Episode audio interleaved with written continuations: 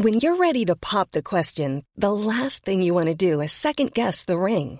At Bluenile.com, you can design a one-of-a-kind ring with the ease and convenience of shopping online. Choose your diamond and setting. When you find the one, you'll get it delivered right to your door. Go to Bluenile.com and use promo code LISTEN to get $50 off your purchase of $500 or more. That's code LISTEN at Bluenile.com for $50 off your purchase.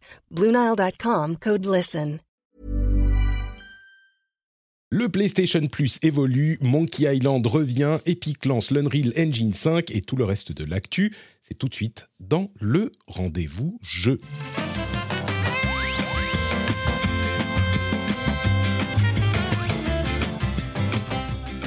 Dit les derniers mots un petit peu lentement parce que je cherchais le bouton pour lancer le, le jingle. Et oui, c'est la fatigue, c'est la maladie. Je suis complètement crevé, donc si hein, je, suis, je suis un petit peu moins dynamique dans cet épisode euh, que dans les précédents, j'espère que vous me l'excuserez. Euh, je suis revenu en Finlande, les enfants étaient malades, ma femme était malade, et du coup maintenant, moi bien sûr, je suis malade aussi, les enfants sont à la maison. C'est le chaos total, mais heureusement, nous avons deux forces stabilisatrices pour cet épisode. Il y a bien sûr, euh, d'une part, Jika, qui revient comme, comme tous les mois. Comment ça va, mon petit Jika Ouais, coucou. Bah, très bien. Très bien. Euh, de- des démarrages compliqués, parce que pour une fois, je ne suis pas chez moi. Ouais, alors on entend, rapproche-toi du micro, parce que tout à coup, ça, ça, ça, on t'entend presque pas. Ah, ok, ok, ok, formidable. J'espère que ça, bon, bah, j'espère que ça va aller. Je suis désolé. euh, la prochaine fois, je resterai chez moi. Mais là, Ouais. je- je sais pas si, euh, Non, mais là, on t'en- on t'entend vraiment presque pas. Je sais pas ce qui s'est passé, mais tout à coup, euh, on t'entend moins bien. Laisse-moi régler mes, mes. D'accord. Et du coup, en attendant, on va dire bonjour à Mylène, alias euh, Konala, qui nous rejoint après, fou, quoi, un an, deux ans qu'on t'a pas eu dans l'émission. Salut, bienvenue. Salut, ouais, ça fait un peu longtemps. Après, euh, force dynamique, moi je sors du Covid, donc bon, je suis encore un peu fatiguée. je pense que c'est la maladie. Je fais partie de cette vague qui est revenue de la GDC avec le Covid. Donc, euh, donc voilà. Écoute, euh, on va faire notre possible avec Jika qui euh, visiblement a dû se décoder. Et voilà, faut pas aller au boulot. C'est ça la leçon en fait à retenir. Le télétravail, c'est bien, on- depuis le temps qu'on le dit. Toi, tu, connais bien ça puisque tu es euh, PR marketing euh, freelance pour un certain nombre de euh, développeurs et d'éditeurs. Donc, euh, c'est toujours intéressant d'avoir ton avis et ton regard sur l'actu. Et il y a une grosse actu. Alors, on va commencer à en parler peut-être même avant que Jika revienne. Je sais pas ce qu'il fait. Mais avant, quand même, on remercie les patriotes. Attendez, c'est important. Yann Fécamp, Florian Guyard, Simon PCD, Christophe Pagano, Tom BL, Nanos Gardial, Simon Boisvert et Johan Tiripati, qui qui est revenu dans les Patriotes. Alors, je ne sais pas s'il a eu un souci, mais j'ai l'impression qu'il est jamais parti. C'est Johan, c'est celui avec qui on fait le Super Laser Punch, le podcast euh, sur les films et les séries Marvel, dont on vient d'enregistrer un nouvel épisode sur Moon Knight. On est un peu tiède dessus, hein, mais bon, si ça vous intéresse, vous pouvez écouter ça. Et bien sûr, le producteur Benjamin, qui euh, est parmi ceux qui ont trouvé le niveau secret hyper caché de producteurs et qu'on remercie chaque mois. Merci beaucoup à Benjamin et à tous les patriotes. Et JK est revenu juste à temps pour par- parler euh, de l'actu. Avant de se lancer, est-ce qu'on t'entend, JK C'est important. Euh, bah écoutez, à vous de me dire, est-ce qu'on m'entend mieux là? On t'entend, c'est très bien. Merveille de la technique. Bon, ok, c'est bon. Tu vois, que- bien. que- Windows, ça pire, mon PC, mon PC a craché, moi. Ah, Donc, heureusement que je suis sur ton téléphone. Je Non, pense en que fait- c'est l'édition des problèmes techniques. C'est ça, c'est ça. Non, mais c'est bien parce que ça me fait monter l'adrénaline et du coup, euh, je suis plein d'énergie tout à coup, alors qu'en fait, Ça complètement- réveille. C'est ça. Bien. Merci, merci à tous les deux de, me faire peur. Comme ça, on aura une émission euh, avec un tout petit peu d'énergie. Ben, vous savez quoi? On va se lancer dans euh, le début des infos à retenir. Très importante, euh, bah, la plus grosse info, je crois, de ce mois-ci, même si euh, certains me disputeraient ce titre avec des singes qui sont sur des îles c'est les annonces du nouveau PlayStation Plus, PlayStation Plus mis à jour, qui a été annoncé la semaine dernière après des mois de rumeurs. Alors, je vais décrire rapidement de quoi il s'agit et puis on va pouvoir en discuter. Le PlayStation Plus était dans une position un petit peu, euh, on va dire, allez, en retard par rapport au Game Pass et donc de nombreux euh, observateurs et joueurs se disaient est-ce que Sony va faire changer vers évoluer son PlayStation Plus pour être un petit peu concurrent du Game Pass? Alors, sur la forme, ça peut y ressembler. Sur le fond, peut-être un petit peu moins. Euh, c'est ce, dont on va parler dans un instant.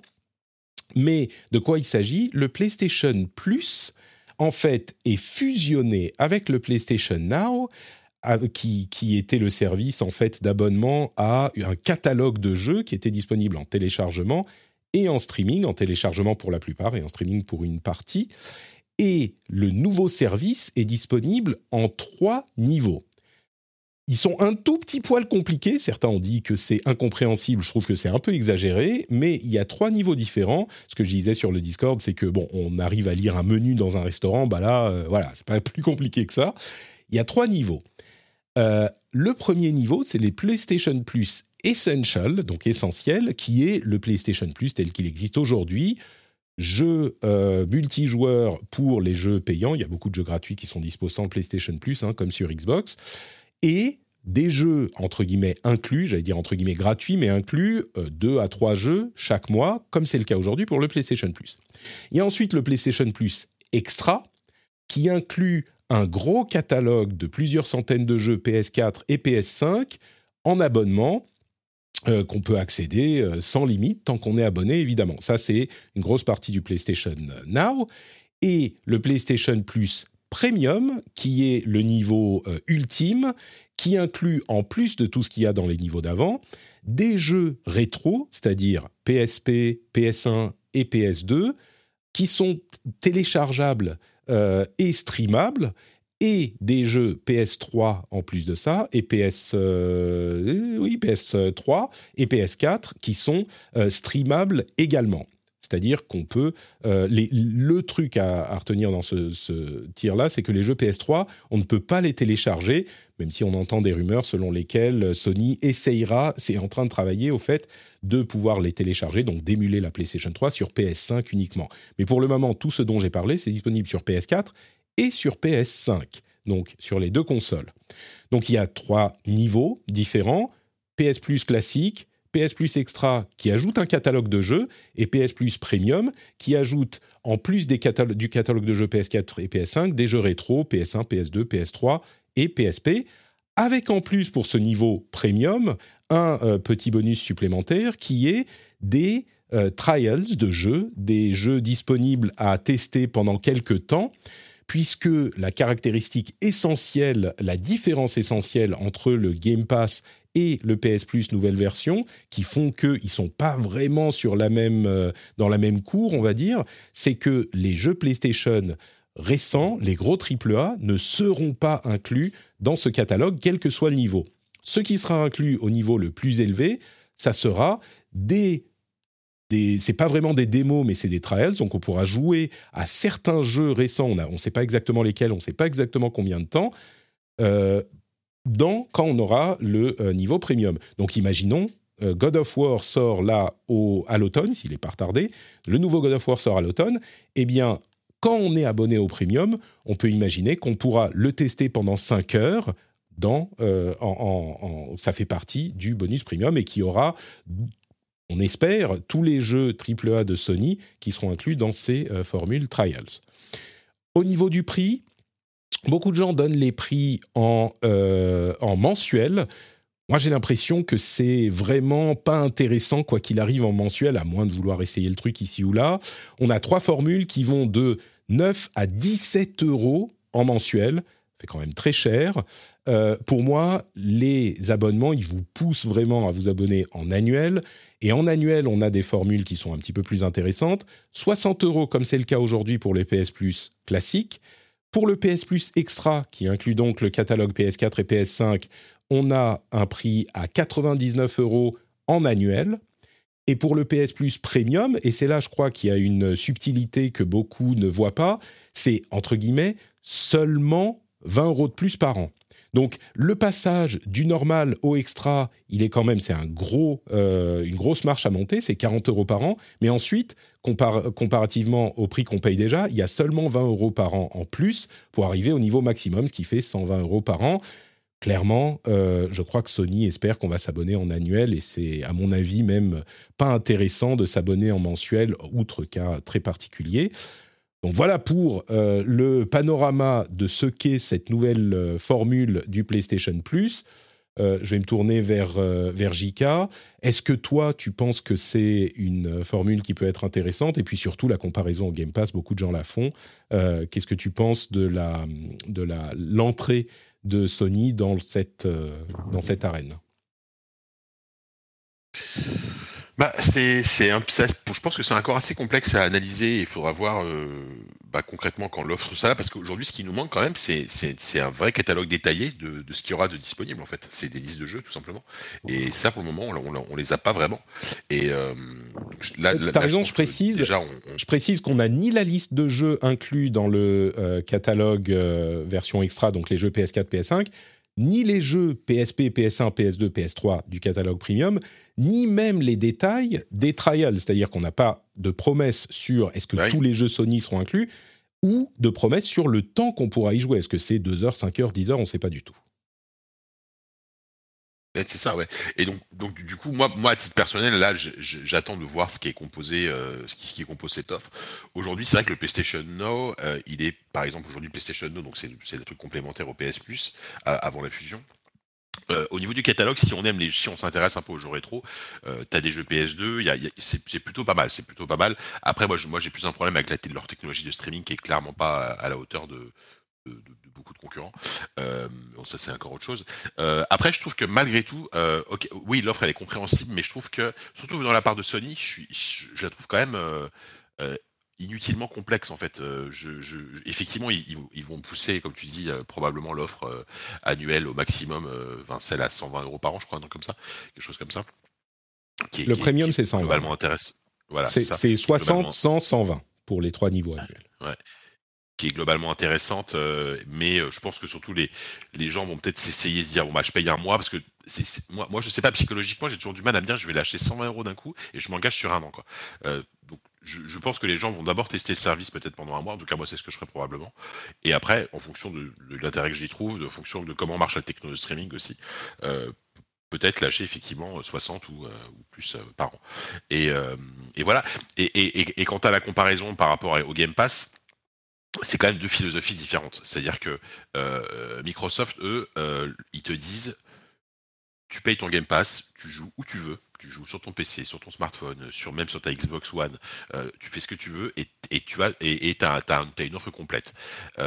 Sony quand même, ils, ont quand même cette, façon de mettre en avant leur licence en disant, bah c'est Jim Ryan qui le disait, hein, que, que s'ils faisaient ça en fait, donc inclure le tout, leur jeu first party euh, dès le lancement, euh, eh bien, euh, eh bien, ça, ça nuirait au cycle voilà, ça, euh, ça, ça, dévalorise les jeux. Voilà, ça, et voilà, et c'est, je ne sais pas si c'est une bonne idée ou pas. Je sais pas si là pour le coup, j'ai pas forcément d'avis là-dessus, mais c'est vrai que c'est, ça montre bien la différence de philosophie entre Sony et Microsoft, qui eux pensent avant tout à la, ta console ta console Sony avec ton jeu Sony euh, et, et, réfléchissent pas encore en termes de euh, d'offres globales.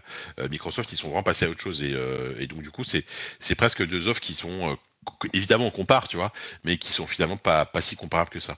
Donc, oui. donc après, moi J'attends vraiment de voir le, le, le, catalogue et effectivement les trials et combien de temps. Si, si, par exemple tu peux jouer 10 heures à God of War, alors pas, je pense que 10 heures j'y crois pas trop, mais si, et surtout euh, comme comme fait EA aujourd'hui, EA Access, tu peux jouer en, en avant-première, avant la sortie du jeu, tu peux commencer à jouer, ça, ça, ça peut être un argument intéressant il y a des détails là-dessus effectivement qui sont qui sont pas encore donnés. Euh, pour euh, préciser, le PS Now coûtait 60 euros à l'an euh, à l'année. Aujourd'hui, il est plus disponible à l'année. D'ailleurs, il y a une petite astuce qui a été partagée pendant quelques heures avant que Sony ne referme le, la, l'erreur pour s'abonner longtemps. Et du coup, moi, je me suis abonné au PS Now pendant trois ans, je crois, parce que mon PS Plus arrive à échéance. Et du coup, ce qu'on n'a pas dit, c'est que si vous êtes abonné au PS Now, euh, pour la durée de votre abonnement PS Now, eh ben Sony vous donne le premium. Et du coup, ça donne aussi accès, si je ne me trompe pas, euh, au PS Now sur PC en streaming. C'est vrai, tu le disais, le streaming est pas euh, la meilleure technologie de Sony, euh, enfin de, de, la meilleure technologie de streaming. Elle est, allez, on va dire euh, correcte, mais elle est clairement en retard d'un truc comme Stadia ou, ou GeForce Now. On va voir si elle va évoluer avec avec le, le, passage à la vitesse supérieure qu'ils font dans, en juin. Hein. On l'a pas précisé, mais ça sera lancé en juin tous ces, tous ces changements. Ils ne sont pas encore actifs. Euh, mais du coup, 120 euros par an, c'est l'équivalent de PS Plus plus PS Now par an. Donc la formule est vraiment euh, mergée avec un truc intermédiaire en, extra à 100 euros par an. Euh, et oui, on peut parler un petit peu plus de la comparaison Game Pass PS Plus. Mylène, toi, tu y vois quelque chose de, d'attrayant pour les joueurs PlayStation, cette, ces nouveaux euh, niveaux de donnons, donnons, donnons-leur plus d'argent à Sony euh, pour différents services Qu'est-ce que tu en penses? Bah Moi, je, suis d'accord sur différents points. Le fait que ce qu'il faut regarder, c'est le prix annuel, mais à mon avis, ça aurait peut-être été intéressant de faire un prix annuel, mais lissé par mois. Euh, il y, y, a des systèmes qui font ça, hein, où on va payer, enfin, notamment des outils pro, on va payer à l'année, mais quand même prélever tous les mois parce que tout le monde ne peut pas se permettre de lâcher 120 euros comme ça, surtout d'un coup, tu veux dire. On sait qu'actuellement, oui, c'est ça, d'un coup, ouais. Euh, donc ça, il y aurait peut-être eu un truc à faire là-dessus. Et euh, pour moi, c'est surtout que je trouve effectivement l'offre complexe assez inutilement. Euh, le extra, à mon avis, on aurait clairement pu s'en passer.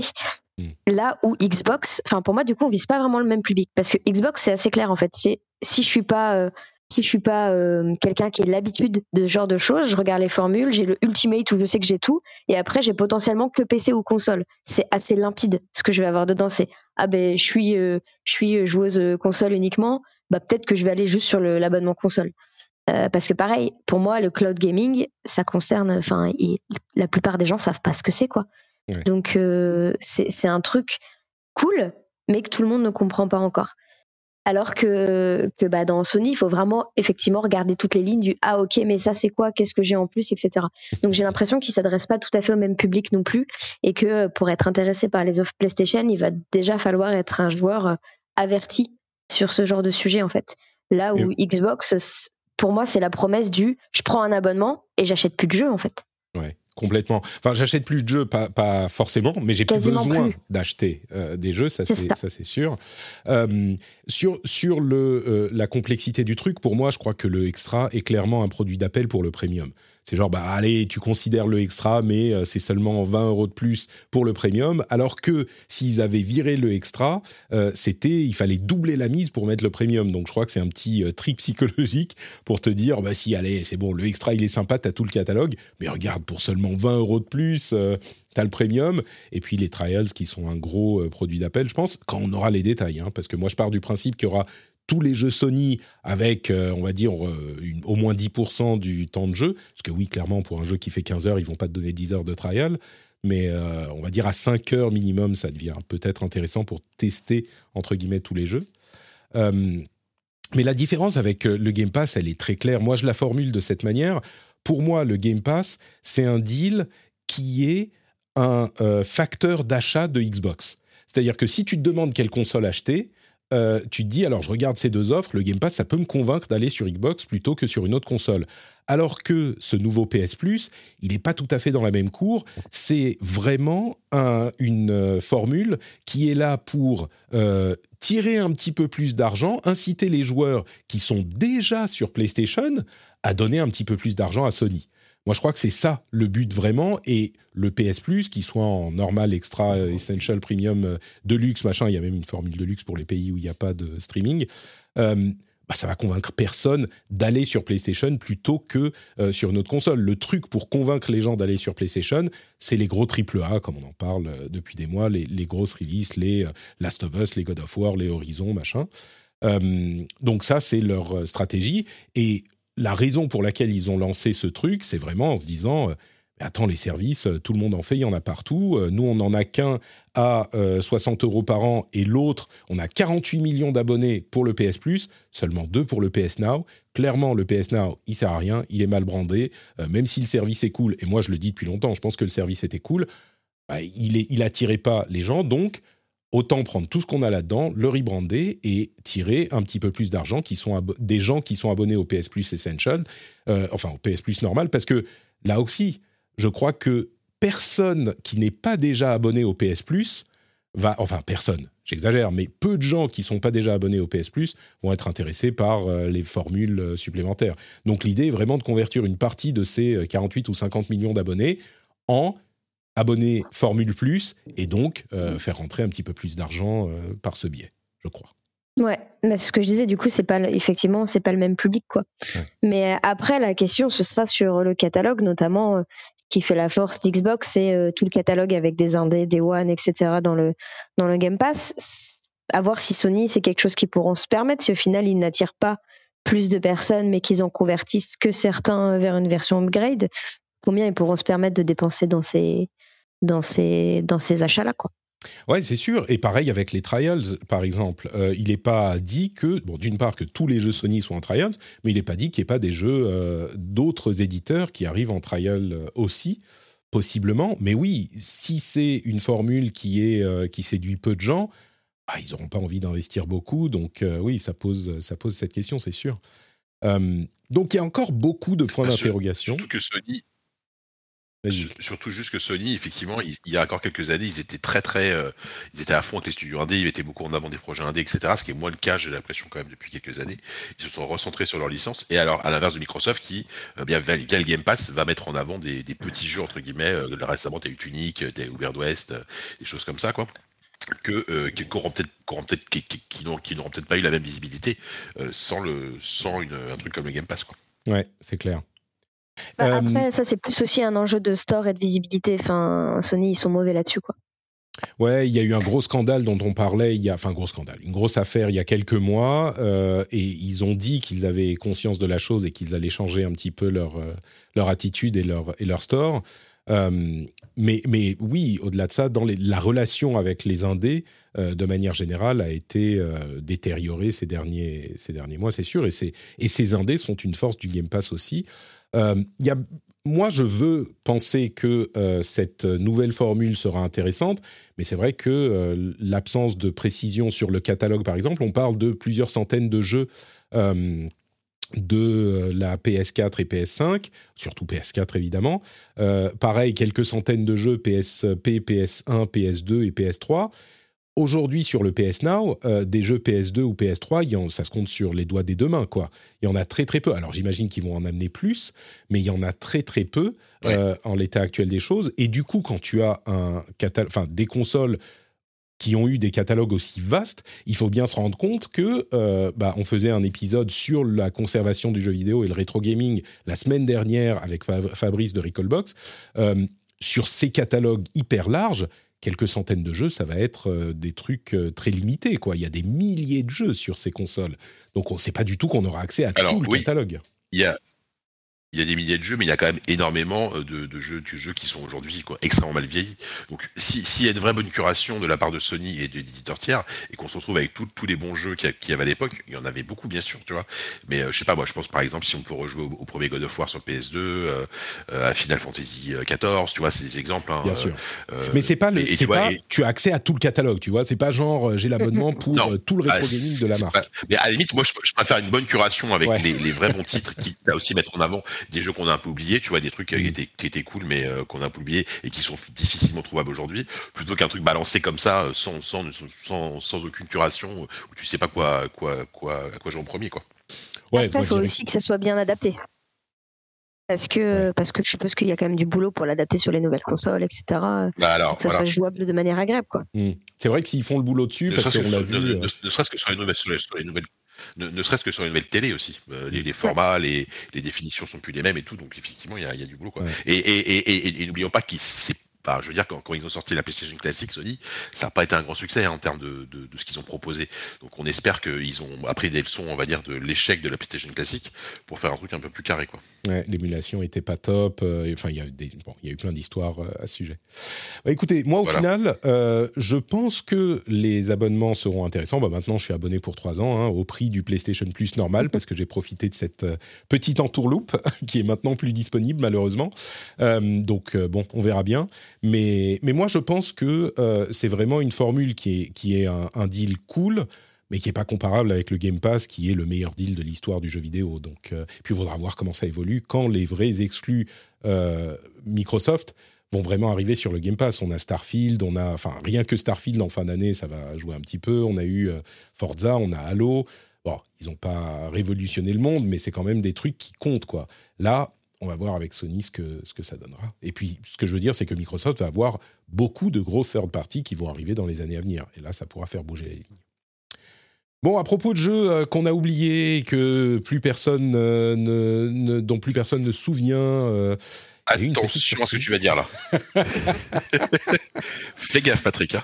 euh, Je suis à deux doigts de déconnecter. hein. petite surprise, petite surprise. euh, il y a quelques jours, Monkey Island, euh, qui est un jeu bon vraiment euh, mythique dans euh, les cercles d'une certaine génération, on va dire, et a annoncé son retour par la voix de Ron Gilbert, ou plutôt Ron Gilbert a annoncé le retour de Monkey Island avec le troisième épisode, combien euh, 30 ans après le, le deuxième, Return to Monkey Island, qui arrivera en 2022.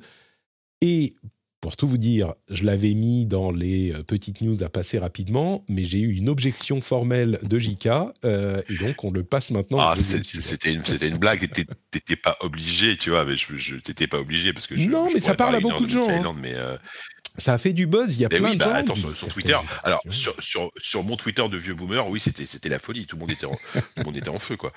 Alors c'est quoi Monkey Island? Pourquoi il est si important et pourquoi écoute, euh, le retour? Non, mais en, fait, en, vrai, euh, c'est quand même un double. Pour moi, c'est un double événement parce que, euh, bah, c'est un vrai nouvel épisode. En fait, y a, tu, dis c'est Monkey Island 3. Il y a déjà eu un Monkey Island 3, 4, même 5 euh, qui sont sortis après. Mais ce qu'il faut préciser, c'est qu'on donc le fameux Ron Gilbert, qui est un, qui était un, qui est un développeur de jeux. hein, récemment, vous l'avez peut-être connu. Il a fait euh, Thimbleweed Park, donc qui est un jeu d'aventure à l'ancienne, et juste avant, quelques années avant The Cave, qui était un, qui est un super jeu. Il est à l'origine de ça en fait. C'est quasiment le créateur du point and click hein, dans, dans, dans ce qu'on connaît aujourd'hui. Donc euh, euh, les, jeux d'aventure en 2D où tu cliques à l'écran pour euh, voilà pour progresser. Et en créant Monkey Island, il a vraiment créé une sorte de standard à la fois en termes d'interface et, surtout d'écriture. On avait un jeu qui pour la première fois était à la fois très drôle, était très méta, avec beaucoup d'anachronismes et tout. Mais c'était c'est moi en fait c'est mon jeu préféré. Tu me dis cite-moi un jeu, cite-moi ton jeu vidéo de ton meilleur jeu vidéo, c'est euh, ton jeu vidéo préféré, c'est Monkey Island. Et en fait, il est parti après le 2, donc euh, le 1 et le 2 ont vraiment sa patte. Et euh, après, le- le 3 et le 4 et le 5 ont été faits par d'autres personnes. Et ce sont des bons jeux globalement, attention, hein, globalement, ils ont fait du bon boulot. Mais c'était pas. Euh, il, Ron Gilbert a toujours dit que ce sont des bons jeux, mais c'est pas du tout de ce que lui il avait en tête s'il avait dû faire un 3. Et donc, ça fait des années qu'on qu'on tanne, enfin, qu'on tanne, que, que les gens disent à Ron Gilbert est-ce que, est que tu veux faire ça? Et lui, il a toujours dit off- officiellement, publiquement, qu'il aimerait beaucoup faire un Monkey Island 3 mais que c'était compliqué parce que la licence aujourd'hui, il faut rappeler quand même que c'est LucasArts.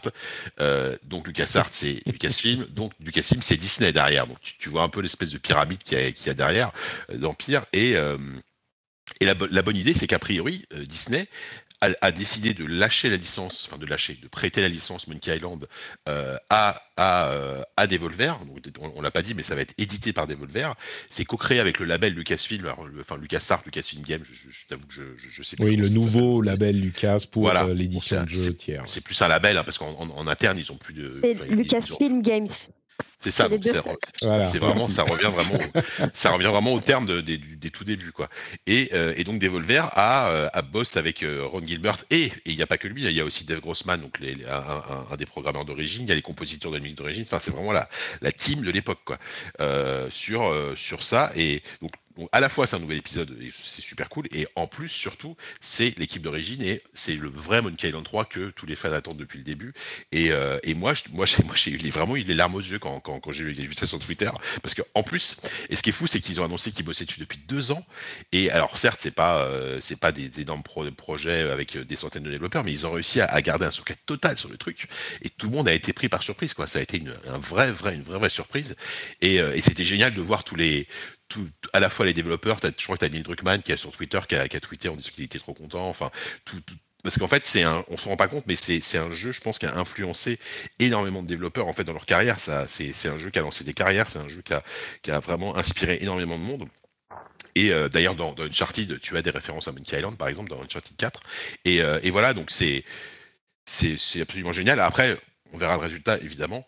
Euh, là, on a eu un, court teaser euh, qui est très joli. Ce qui est pas mal, c'est que du coup, il- il- tombe pas dans le piège euh, de refaire du pixel art, ce que moi j'aurais aimé, tu vois, mais je trouve que c'est bien qu'il fasse pas ça. C'est un genre 2D qui a l'air très très très très stylisé, très sympa, et, euh, et j'ai super hâte de voir ce que ça va donner parce que parce qu'en plus la fin, enfin historiquement en fait, le, si vous avez joué à Monkey Island 2, la, fin de Monkey Island 2 est très étrange et se termine un peu de manière un peu un peu bizarre, et on n'a jamais su exactement ce qui se passait après, donc euh, donc on aura peut-être enfin la réponse 30 ans après. C'est formidable. Donc non, mais enfin voilà, je, je... évidemment que c'est moins important pour le grand public que le PlayStation Plus et euh, ce genre de truc, bien sûr, Patrick. Mais, euh, mais à titre perso, je trouve que c'est un truc. Euh, et c'est mine de rien, il y, a, il y, a, quand même eu beaucoup de. Ça, ça, ça, a beaucoup fait parler. Ce, bah oui, oui, non, mais complètement. Je le, je le mentionne parce que c'était ah. l'un des événements, tu vois. Mais juste pour qu'on on va, on va avancer, mais est-ce que tu saurais définir pourquoi ce jeu a une telle place dans l'inconscient collectif de de cette génération de, de, joueurs PC, quoi. Euh, c'est parce que il est quand même. Euh, je crois que beaucoup de gens comme toi, si on dit quel est le meilleur jeu, enfin le jeu qui dont vous avez les meilleurs souvenirs, beaucoup de gens diront Monkey Island. Est-ce que tu saurais définir pourquoi? Ou c'est juste bah, écoute, je, laisse la, la, parole à Mylène après parce qu'elle elle, voulait parler mais ah pardon excuse-moi bah, alors c'est non, bah, bah, vas-y, Mylène, peut-être pour rebondir sur ce que je, sur non, je voulais juste dire qu'un des trucs qui va, je pense, être assez difficile, c'est aussi mesurer la hype et le potentiel parmi les joueurs, parce qu'en fait, on a souvent une idée un peu biaisée. Effectivement, parmi les devs, parmi les journalistes, parmi les gens qui mm. sont très intéressés au sujet du gaming, euh, c'est un jeu qui revient beaucoup. La question, c'est à quel point ça revient aussi parmi les, les, joueurs, entre guillemets, lambda, en fait, qui sont vraiment juste les joueurs. Et ça, c'est toujours des, un peu des pièges, je trouve, quand on va sur des vieilles licences ou des trucs qui ont marqué une génération c'est le potentiel euh, commercial sur le plus grand public en fait. Bon, là on est on reste quand même sur un sur une prod à mon avis, euh, enfin on est sur une prod un peu plus modeste, enfin que le fait de réussir à, à garder ah le bah secret pour moi le montre. Mais euh, mais c'est toujours intéressant de voir comment les joueurs vont vont recevoir ça quoi. Oui, je crois que j'ai l'impression qu'ils en sont conscients. Hein. Je, dis, je, disais PC, euh, c'était même, euh, enfin c'était PC, mais c'était aussi l'époque Amiga, Atari, etc. Il était même sur Mac. Et c'était 90. Amiga, Atari, c'était un des jeux micro, quoi. euh, 90, le premier, 91, 91 pour le deuxième. Donc euh, oui, ça, ça remonte, hein, c'est sûr. Ouais. Et, donc, pour, pour en revenir à ce que tu disais, en fait, euh, je pense que pour beaucoup, ça a été. Euh, bah, c'est, alors, c'est quand même nostalgique parce que ça fait partie de probablement des premiers jeux, ton premier jeu vidéo pour beaucoup. Et. Euh, moi, à titre perso, et je pense que c'est le cas de quand même de, pas mal de gens à qui je peux parler autour de, autour de nous. Je sais pas, par exemple chez ZUSD, on a Oupi qui est tout aussi fan de, de moi que de, Monkey Island. Et, c'est aussi, je pense, je pense que c'est la première fois que quand on y a joué, donc on avait, euh, moi j'avais 10 ans, un hein, titre perso, hein, j'avais 10-11 ans, et euh, c'est là que tu, comprends aussi que le langage du jeu vidéo est différent du reste, c'est-à-dire que tu peux, et surtout, le jeu vidéo c'était pas que euh, des, des, trucs d'arcade où tu, tu, tu tirais sur mmh. des machins, sur des pixels, quoi, c'était, tu pouvais rire devant un jeu vidéo, tu pouvais avoir de l'absurde, tu pouvais avoir des références au cinéma, tu pouvais avoir des trucs comme ça, et c'était, bah, pour les, à l'époque en fait c'était vraiment nouveau, pour le coup c'était littéralement nouveau. Mmh. Et en fait, ça. Et voilà. Et puis derrière, bon, bah, t'avais, avais toute cette imagerie, ce, ce, cette ambiance de, de piraterie loufoque euh, euh à, la, à, la, Pirate des Caraïbes, mais Pirate des Caraïbes, l'attraction de Disney, tu vois, qui s'est inspiré ensuite. Enfin, ils se sont tous inspirés mutuellement. Même, même le film Pirate des Caraïbes a des références à Monkey Island, c'est pour te dire, quoi. Euh, et donc voilà. Donc c'est, c'est, c'est, c'est, c'est, un, un ensemble de, de choses qui font que aujourd'hui, je pense que même si ça reste euh, comme disait Mylène, un truc, je pense, de, à la fois probablement de, de, jeux, de joueurs qui ont mon âge, euh, une quarantaine d'années. Euh, parmi le genre du jeu d'aventure, c'est quand même un truc qui est, qui est, qui est tout au-dessus, en fait, qui est tout au-dessus de la pile. Euh, mmh. ça, ça, reste, ça reste ça, quoi. Et derrière, en plus, l'aura à, son niveau de Ron Gilbert en tant qu'auteur, euh, en tant que mec qui sait écrire, des, qui, sait faire des choses à la fois drôles et étranges, etc. Elle est, elle est, elle est toujours là parce qu'en plus il a, il a, c'est pas comme s'il avait rien fait depuis depuis Monkey Island 2, tu vois. Il, a fait plein de trucs qui sont plus ou moins connus, mais il, a toujours été là en fait. Il a toujours montré qu'il savait faire des jeux, des jeux cool et des jeux bien écrits. Donc je, suis quand même assez confiant, quoi. Ouais, c'est un autre point parce que. Vas-y, Mylène. Ouais, c'est un autre point parce qu'effectivement, euh, Timbleweed Park, euh, ça a été, je pense, un succès commercial, mais ça n'a pas non plus enfin, c'est pas un des hits, un des euh, de l'année là où, il est sorti en fait. Mm. Donc c'est aussi ça qui permet de voir que, bah, et pourtant euh, c'était très market, marketé avec Ron Gilbert, etc. Quoi. C'est vrai. Donc c'est pour ça qu'on va voir si avec le nom Monkey Island ça peut aider. Ouais. Et, puis d'un autre côté, effectivement, il était, c'était pas un méga hit, mais il était, pardon, Ricard. Non, je disais juste que Simba Park, c'était euh, c'était euh, kickstarté, c'était c'était auto-édité. Euh, ils ont réussi à faire leur com eux-mêmes parce que voilà, là ils ont des, ils ont des Volver derrière, ils ont une ils ont une licence quand même qui est connue. Donc ça, aura évidemment plus de, plus de succès Simba Park. À quel niveau Ça, je sais pas effectivement. Bien entendu. Et, c'est vrai que Gilbert, il est pas parce qu'il y a plein de créateurs comme ça qu'on ressort des années 90 et qui n'ont pas fait grand chose depuis. Lui, il est dans le game, euh, il est resté dans le game pendant longtemps, puis il a fait des trucs qui sont au moins euh, sympas, quoi, et qui plaisent à, son public. Donc, euh, bon, à voir ce que ça donnera avec, avec Monkey Island. Mais j'aime bien cette explication de cette en fait, d'un des jeux emblématiques qui ont fait partie de la transition de l'arcade à quelque chose de plus, quoi. ce type de narration vidéoludique qui était pas possible mmh. avec des bornes où on mettait, euh, j'allais dire un euro, mais un franc euh, toutes les deux minutes pour continuer à jouer. Et, c'était vraiment le passage à l'ère. Bah, on a des, des, jeux un petit peu différents qui, peuvent qui peuvent euh, raconter quelque chose, quoi. tout, simplement, on a un scénario, on a une histoire. oui, tu vois. Pour moi, tout l'enjeu, ça va être de faire la passation, en fait, de faire en sorte que les gens qui ont, dont c'est le premier jeu vont avoir envie de le faire découvrir à leurs gamins, en fait, et que ça ah. marche. Pour moi, c'est un peu tout l'enjeu du truc, quoi. Notamment sur les plateformes. Enfin, je sais pas si les plateformes ont été annoncées, mais pour moi, c'est un jeu qui aurait complètement du sens sur une Switch. Ah bah, j'imagine qu'il y sera, oui. Je pense que. Euh, je sais pas. Encore que, est-ce qu'on peut. les point and click, il y en a sur des, sur des consoles maintenant, donc. Euh, mais bon, à voir. Là, là, on commence à faire peur à Jika. on verra, ah on verra. attends, tu rigoles. Les, les, les, les, adaptations de Monkey Island 1 et 2 là, qui, sont sorties les spéciales éditions, elles sont sorties sur console et c'est super, c'est super jouable. Hein. D'accord. Donc ça va. Le fait que sur console, ça sera très bien. Tout le monde est content. Super, bah merci pour ce petit topo. Euh, bah du coup, j'ai passé euh, quelques sujets en euh, sujets un petit peu plus rapides dont on parlera tout à l'heure, parce que j'aimerais qu'on prenne le temps quand même de parler des jeux auxquels on joue en ce moment. Et on va commencer tout de suite avec... Ah merde, non, stop Stop, Patrick, t'as oublié de parler de Patreon, donc je vais le faire vite fait. Hein. Patreon, euh, c'est le moyen de soutenir l'émission. de soutenir l'émission financièrement si vous appréciez, si vous trouvez qu'on euh, vous fait passer un bon moment et qu'on vous informe, et eh ben vous pouvez aller sur patreon.com slash rdvjeux pour soutenir l'émission financièrement incroyable, euh, merveilleux, et vous devenez patriote et vous avez accès à plein de petits bonus sympathiques, du contenu bonus, euh, des euh, épisodes sans pub, des épisodes avec des timecodes, enfin bref, et surtout la, fierté, la joie, le bonheur de faire partie des gens qui soutiennent l'émission et qui lui permettent d'exister. Patreon.com slash rdvjeux, quand vous rentrez chez vous, vous mettez les clés dans le bol et ça fait cling, et vous dites, ah, mais Patrick patreon.com slash rdvjeux, bien sûr, tout de suite. Et merci en avance à tous ceux qui le feront et qu'on remerciera dans l'épisode de la semaine prochaine. Ok, maintenant ça va, on peut. Hiring for your small business? If you're not looking for professionals on LinkedIn, you're looking in the wrong place. That's like looking for your car keys in a fish tank. LinkedIn helps you hire professionals you can't find anywhere else, even those who aren't actively searching for a new job but might be open to the perfect role. In a given month, over 70% of LinkedIn users don't even visit other leading job sites. So start looking in the right place. With LinkedIn, you can hire professionals like a professional. Post your free job on linkedin.com slash people today. Jewelry isn't a gift you give just once. It's a way to remind your loved one of a beautiful moment every time they see it. Blue Nile can help you find the gift that says how you feel and says it beautifully with expert guidance and a wide assortment of jewelry of the highest quality at the best price. Go to BlueNile.com and experience the convenience of shopping Blue Nile, the original online jeweler since 1999. That's BlueNile.com to find the perfect jewelry gift for any occasion. BlueNile.com. Hop, c'est reparti. Les jeux auxquels on joue en ce moment. Euh, alors, les gros morceaux, ça va être euh, de la part de JK. Donc, peut-être qu'on va euh, rapidement parler des jeux auxquels on joue nous. Euh, Mylène et moi, et puis après on passera des, des bah, quand même des grosses sorties. Mylène, tu refais It Takes Two, toi, en ce moment? C'est ça. en fait, je l'ai déjà fait l'année dernière, enfin il y a quasiment un an, pas loin de sa sortie avec un ami. J'avais adoré le jeu.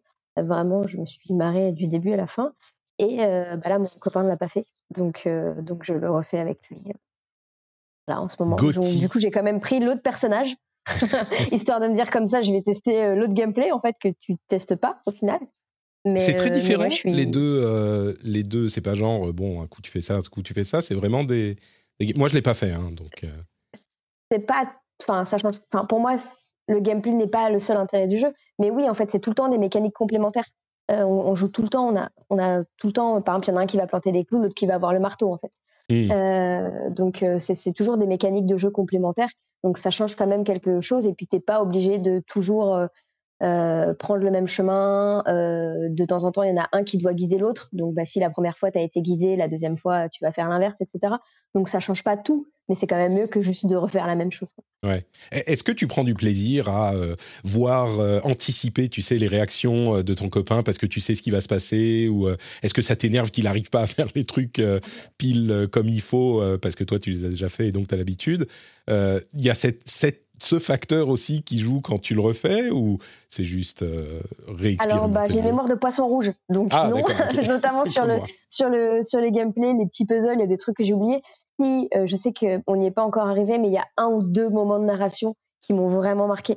Euh, et du coup, j'ai hâte d'y arriver et de, Hmm. de le regarder, de- d'être en mode ah, comment il va réagir, comment il va réagir, mais on n'y est pas encore arrivé. Après, c'est pareil, enfin, le jeu il dure quand même 15 heures, donc il y a quand même des choses que dans la narration, je sais que je vais redécouvrir parce que j'ai oublié et entre temps, j'ai fait plein d'autres jeux. Quoi. D'accord. Euh, Bon. mais, euh, mais ouais, ça, ça, me, ça me gâche pas le plaisir parce que, parce que je sais pas, c'est comme regarder un film que tu as déjà vu, tu vois. Tu vois Mm. d'autres choses en fait. Ouais, ouais. Ouais, tous les jeux sont pas dans, dans cette, euh, dans cette catégorie, donc euh, c'est intéressant à noter. En plus, il est dans le Game Pass, hein, je me trompe pas, depuis, depuis Ah, peut-être, moi je l'avais acheté à son époque, donc je l'ai Ouais. encore. Euh, et Euh, sinon, tu, tu joues aussi, alors là c'est pour le boulot, ça va faire euh, petite partie promo du coup, RoboQuest, qui est déjà dispo, c'est- bien ça. C'est ça, c'est ça, c'est un jeu qui est en early access sur lequel je travaille, euh, donc j'y joue. Alors, à la base, j'y jouais pour le travail et maintenant j'y joue parce que je kiffe le jeu en fait. C'est pareil, donc j'y joue en coop, donc c'est un, un jeu qui joue en solo ou en coop euh, à deux, et en gros, c'est un fast FPS avec euh, des mécaniques roguelike et qui a un petit côté aussi Borderlands dans la DA. Euh, donc voilà, et je, et je m'éclate pas mal euh, là-dessus. Bah, pareil, je joue aussi avec mon copain en coop là-dessus et D'accord. c'est- Donc, fun. C'est des, c'est des runs en FPS en coop à deux ou plus que deux? Ouais, c'est ça, à deux. À deux, d'accord. Deux, Donc, Ouais, euh, seul ou à deux. Et, euh, et ouais, c'est des runs avec bah, un système de, de salles, des, des niveaux générés aléatoirement, des boss, tu lootes des items et tu, euh, tu peux débloquer des améliorations de run en run. j'étais en train de me. En fait, j'ai beaucoup t'as entendu parler de. Pardon, Jika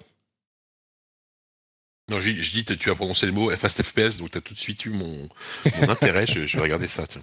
Bah, bah, Justement, moi je me. En plus, c'est intéressant parce que le jeu est pas très connu en France, alors que c'est un studio français, c'est un studio lyonnais Ah ouais qui fait ça. Euh, et le jeu a déjà un petit succès parce qu'il est sorti bon, il y a un an et demi en early access, je crois, et il, a, il va atteindre les 3000 reviews sur Steam et il est très très bien noté. Genre, je crois qu'on a plus de 90% de, Mm. de- d'évaluation positive, donc euh, c'est un jeu qui, qui marche bien. Mais quand j'en parle euh, bah, dans la sphère du jeu vidéo français, personne les connaît en fait, donc c'est assez, c'est assez intéressant. Je vais, je vais aller y jeter un coup d'œil. Euh, J'avoue que j'étais, en fait, depuis une semaine, je regarde euh, des reviews et je, je- j'écoute des podcasts qui parlent de, de Tiny Tina. Et ça m'a donné envie de euh, faire du, du FPS un petit peu fast. Et là, c'est un petit peu. ça répond à ces attentes, mais avec en plus le côté roguelite qui fait genre tu peux te faire un petit run, c'est tranquille. Donc euh, je vais peut-être m'y m'y intéresser. C'est combien de temps les runs euh, en, en moyenne? Euh, bah, ça dépend, moi je suis pas très bonne, donc ça va durer 20 minutes, 20-25 D'accord. minutes. Ouais. Euh, j'ai pas encore réussi à, à- j'ai pas j'ai pas tant joué non plus mais j'ai pas encore réussi à, à vaincre le premier boss. Ah oui, d'accord. il y, a un, y y a système assez cool tu vois où quand tu meurs ton pote peut te réanimer et du coup il te donne la moitié de sa vie donc Ah, quand t'es mauvais ok. Voilà Donc quand t'es quand Ouais, ouais. mauvais, tu, tu bouffes toute la vie de ton euh, de ton partenaire. ça de ton pote Ouais, ça, ça. ou alors qu'il faut qu'il soit mauvais aussi et du coup tu meurs euh. en plus ce qui est assez marrant une petite anecdote c'est que le boss du studio s'appelle Mylène aussi voilà. D'accord. ça m'a fait rire en travaillant dessus Euh, donc ça s'appelle RoboQuest et c'est l'un des jeux sur lesquels tu bosses. Bah, écoute, on- moi j'irai y jeter un coup d'œil. Euh, de mon côté, on arrive au. euh, il faudrait un jingle pour Elden Patrick, cette série incroyable euh, de Patrick qui joue à Elden Ring. Je crois qu'on arrive au bout. C'est un petit peu le season final là. Je vous raconte un petit peu ce qui s'est passé ces deux dernières semaines. J'ai continué à jouer, bien sûr. Je crois que la dernière fois qu'on au- au- à l'épisode précédent, j'avais battu le deuxième boss et j'ai continué à jouer, j'ai continué à avancer. Et en fait, je suis allé euh, directement à un niveau qui, a priori, est le boss d'après, c'est-à-dire pas le quatrième, mais euh, enfin pas le troisième, pardon, mais le cinquième. Et moi, j'ai pas du tout su euh, que c'était que c'était le cas et que c'était que j'étais en train de sauter un boss. Et j'y suis allé, j'ai fait toute la zone, c'était super sympa, j'ai beaucoup apprécié. Et puis je suis arrivé au boss. Et si vous vous souvenez, le, le premier boss, j'avais mis, je sais pas, 50 essais. Le deuxième, j'ai mis 10 essais. Et celui-là, qui était pour moi le troisième, je l'ai battu en deux essais en deux essais et c'est pas qu'il était, c'est pas que j'étais surlevelé pour euh, par rapport au truc. Je l'ai battu en deux essais, donc j'étais un petit peu euh, surpris. Euh, mais bon, je suis allé en parler sur Twitter et on m'a dit mais attends mais c'est pas lui normalement le boss machin? Normalement il y a truc et je, me doutais d'où il était le, le vrai troisième entre guillemets. Donc j'y suis allé et je l'ai battu du premier coup alors là, pour le coup, j'étais euh, sur les volets et en plus, je suis tombé juste dans la fenêtre où il était nerfé. Euh, c'est Radan, hein, pour ceux euh, qui, connaissent le jeu. Je suis tombé juste sur la fenêtre où il était nerfé. Il a été dénerfé là, il y a deux jours, dans un nouveau patch. Donc, il est redevenu, c'était l'un des boss les plus durs du jeu. Et il a été nerfé là, donc, il y a quelques semaines, et dénerfé maintenant. Donc, moi, je suis tombé pile dans cette fenêtre. Mais quand même, je suis, je crois que euh, j'ai, euh, disons que ça m'aurait pris peut-être un petit peu plus de temps, mais franchement, je l'ai battu du premier coup. Je pense pas que ça ça aurait été impossible. Et j'ai continué un petit peu après encore. Euh, et il y a des boss optionnels, enfin des boss, des side boss qui sont beaucoup plus durs. Il y en a sur lesquels j'ai passé 10, 15, 20 essais. Hein. On pense à la gargouille un petit peu noire là qui vient après la ville. Et puis, euh, dans le euh, truc de. enfin, une autre zone où il y a deux gargouilles, c'était très très dur, mais j'ai réussi à les battre aussi. Mais du coup, ça fait 60 heures de jeu. J'apprécie toujours beaucoup le jeu, mais je crois que je commence à arriver à un niveau où je me dis, bon, peut-être envie de faire un petit peu autre chose. Et je pensais pas, moi je pensais faire 10 heures hein, sur le jeu, donc 60 euh, c'est déjà incroyable. Mais je crois que je suis arrivé, en plus je suis revenu en, Finlande, il y avait les, les enfants malades, maintenant je suis malade, tout ça. J'ai l'impression que c'est un petit peu casser l'élan. Euh, c'est la fin d'une époque, euh, en fait. un petit peu, ouais, un petit peu. Je crois que je j'ai un peu envie de, passer à autre chose. Alors, j'aurais pas fini le jeu. Euh, peut-être que j'y reviendrai à un autre moment, hein, c'est possible. Mais je pense que j'ai. Il reste, enfin, à ce stade, il est probablement mon Gotti. Hein. C'est c'est de très loin le jeu que j'ai le plus apprécié depuis le début de l'année. Pourtant, il y avait de la matière. Mais, euh, mais ouais, je crois qu'on arrive au bout de la saison 1 de Elden Patrick. Quoi. Tu, joues toujours, toi Juste euh, ouais, ouais, ouais. Bah, j'ai fait une petite pause pour pour pour jouer notamment bah, au jeu dont je vais parler juste après. Euh, et alors sans, sans, spoiler le boss, le, fameux quatrième boss que tu pensais être le troisième, c'est celui où il y a deux phases et la deuxième t'es un peu dans une espèce d'eau et il a une, une, grande lune. Ouais, enfin c'est le, le boss tout rouge quoi. Euh, ah non, ah non, mais non, la Grande Lune, non, mais ça c'est le deuxième. Je l'ai battu en 10 essais sans problème celui-là. Ça c'est le deuxième. Pas le ah, ah oui, alors effectivement, ah moi je compte, ah, En, fait, ça dépend, ça dépend si Margit, si tu le considères comme le premier boss ou pas. C'est ça, oui, Margit, tout à fait. il est tellement vénère que bon. T'as raison, t'as raison. En fait, quand je parlais, c'est le vrai deuxième boss. C'est le vrai, ouais, le vrai deuxième. En fait, je parlais euh, du, du, je considérais que euh, Godric est le premier, mais c'est vrai que Margit est le premier en fait. Donc euh, tu peux rajouter un. T'as raison, t'as raison. Le, celui avec la lune, c'est celui que je considérais comme deuxième. Donc en fait, c'est le troisième. Du coup, je suis allé au cinquième direct en passant le quatrième qui est le tout rouge. Bon, ceux qui ont suivi le jeu ont compris je, suis même pas là. Euh, moi, je suis, à 40, je suis à 40 heures et là, je suis plus dans des phases où, j'explore beaucoup. Je me perds un petit peu, je, bats des semi-boss, donc des, des, boss qui peuvent être chauds par moment. Mais, euh, mais là, je suis parti dans une zone hyper loin, euh, sans avoir battu de boss principaux. Enfin, en fait, le dernier boss principal que j'ai battu, c'est celui dont je te parlais juste avant, avec la lune. On parle en code, c'est ridicule, mais voilà. mais, mais, mais, mais, mais, je pense que je suis comme toi là. Je, je, je, je trouve le jeu toujours extraordinaire. Mais là, je pense que voilà, je fais une petite pause, je vais y revenir je le finirai pas probablement pas mais c'est pas grave tu vois clairement mm.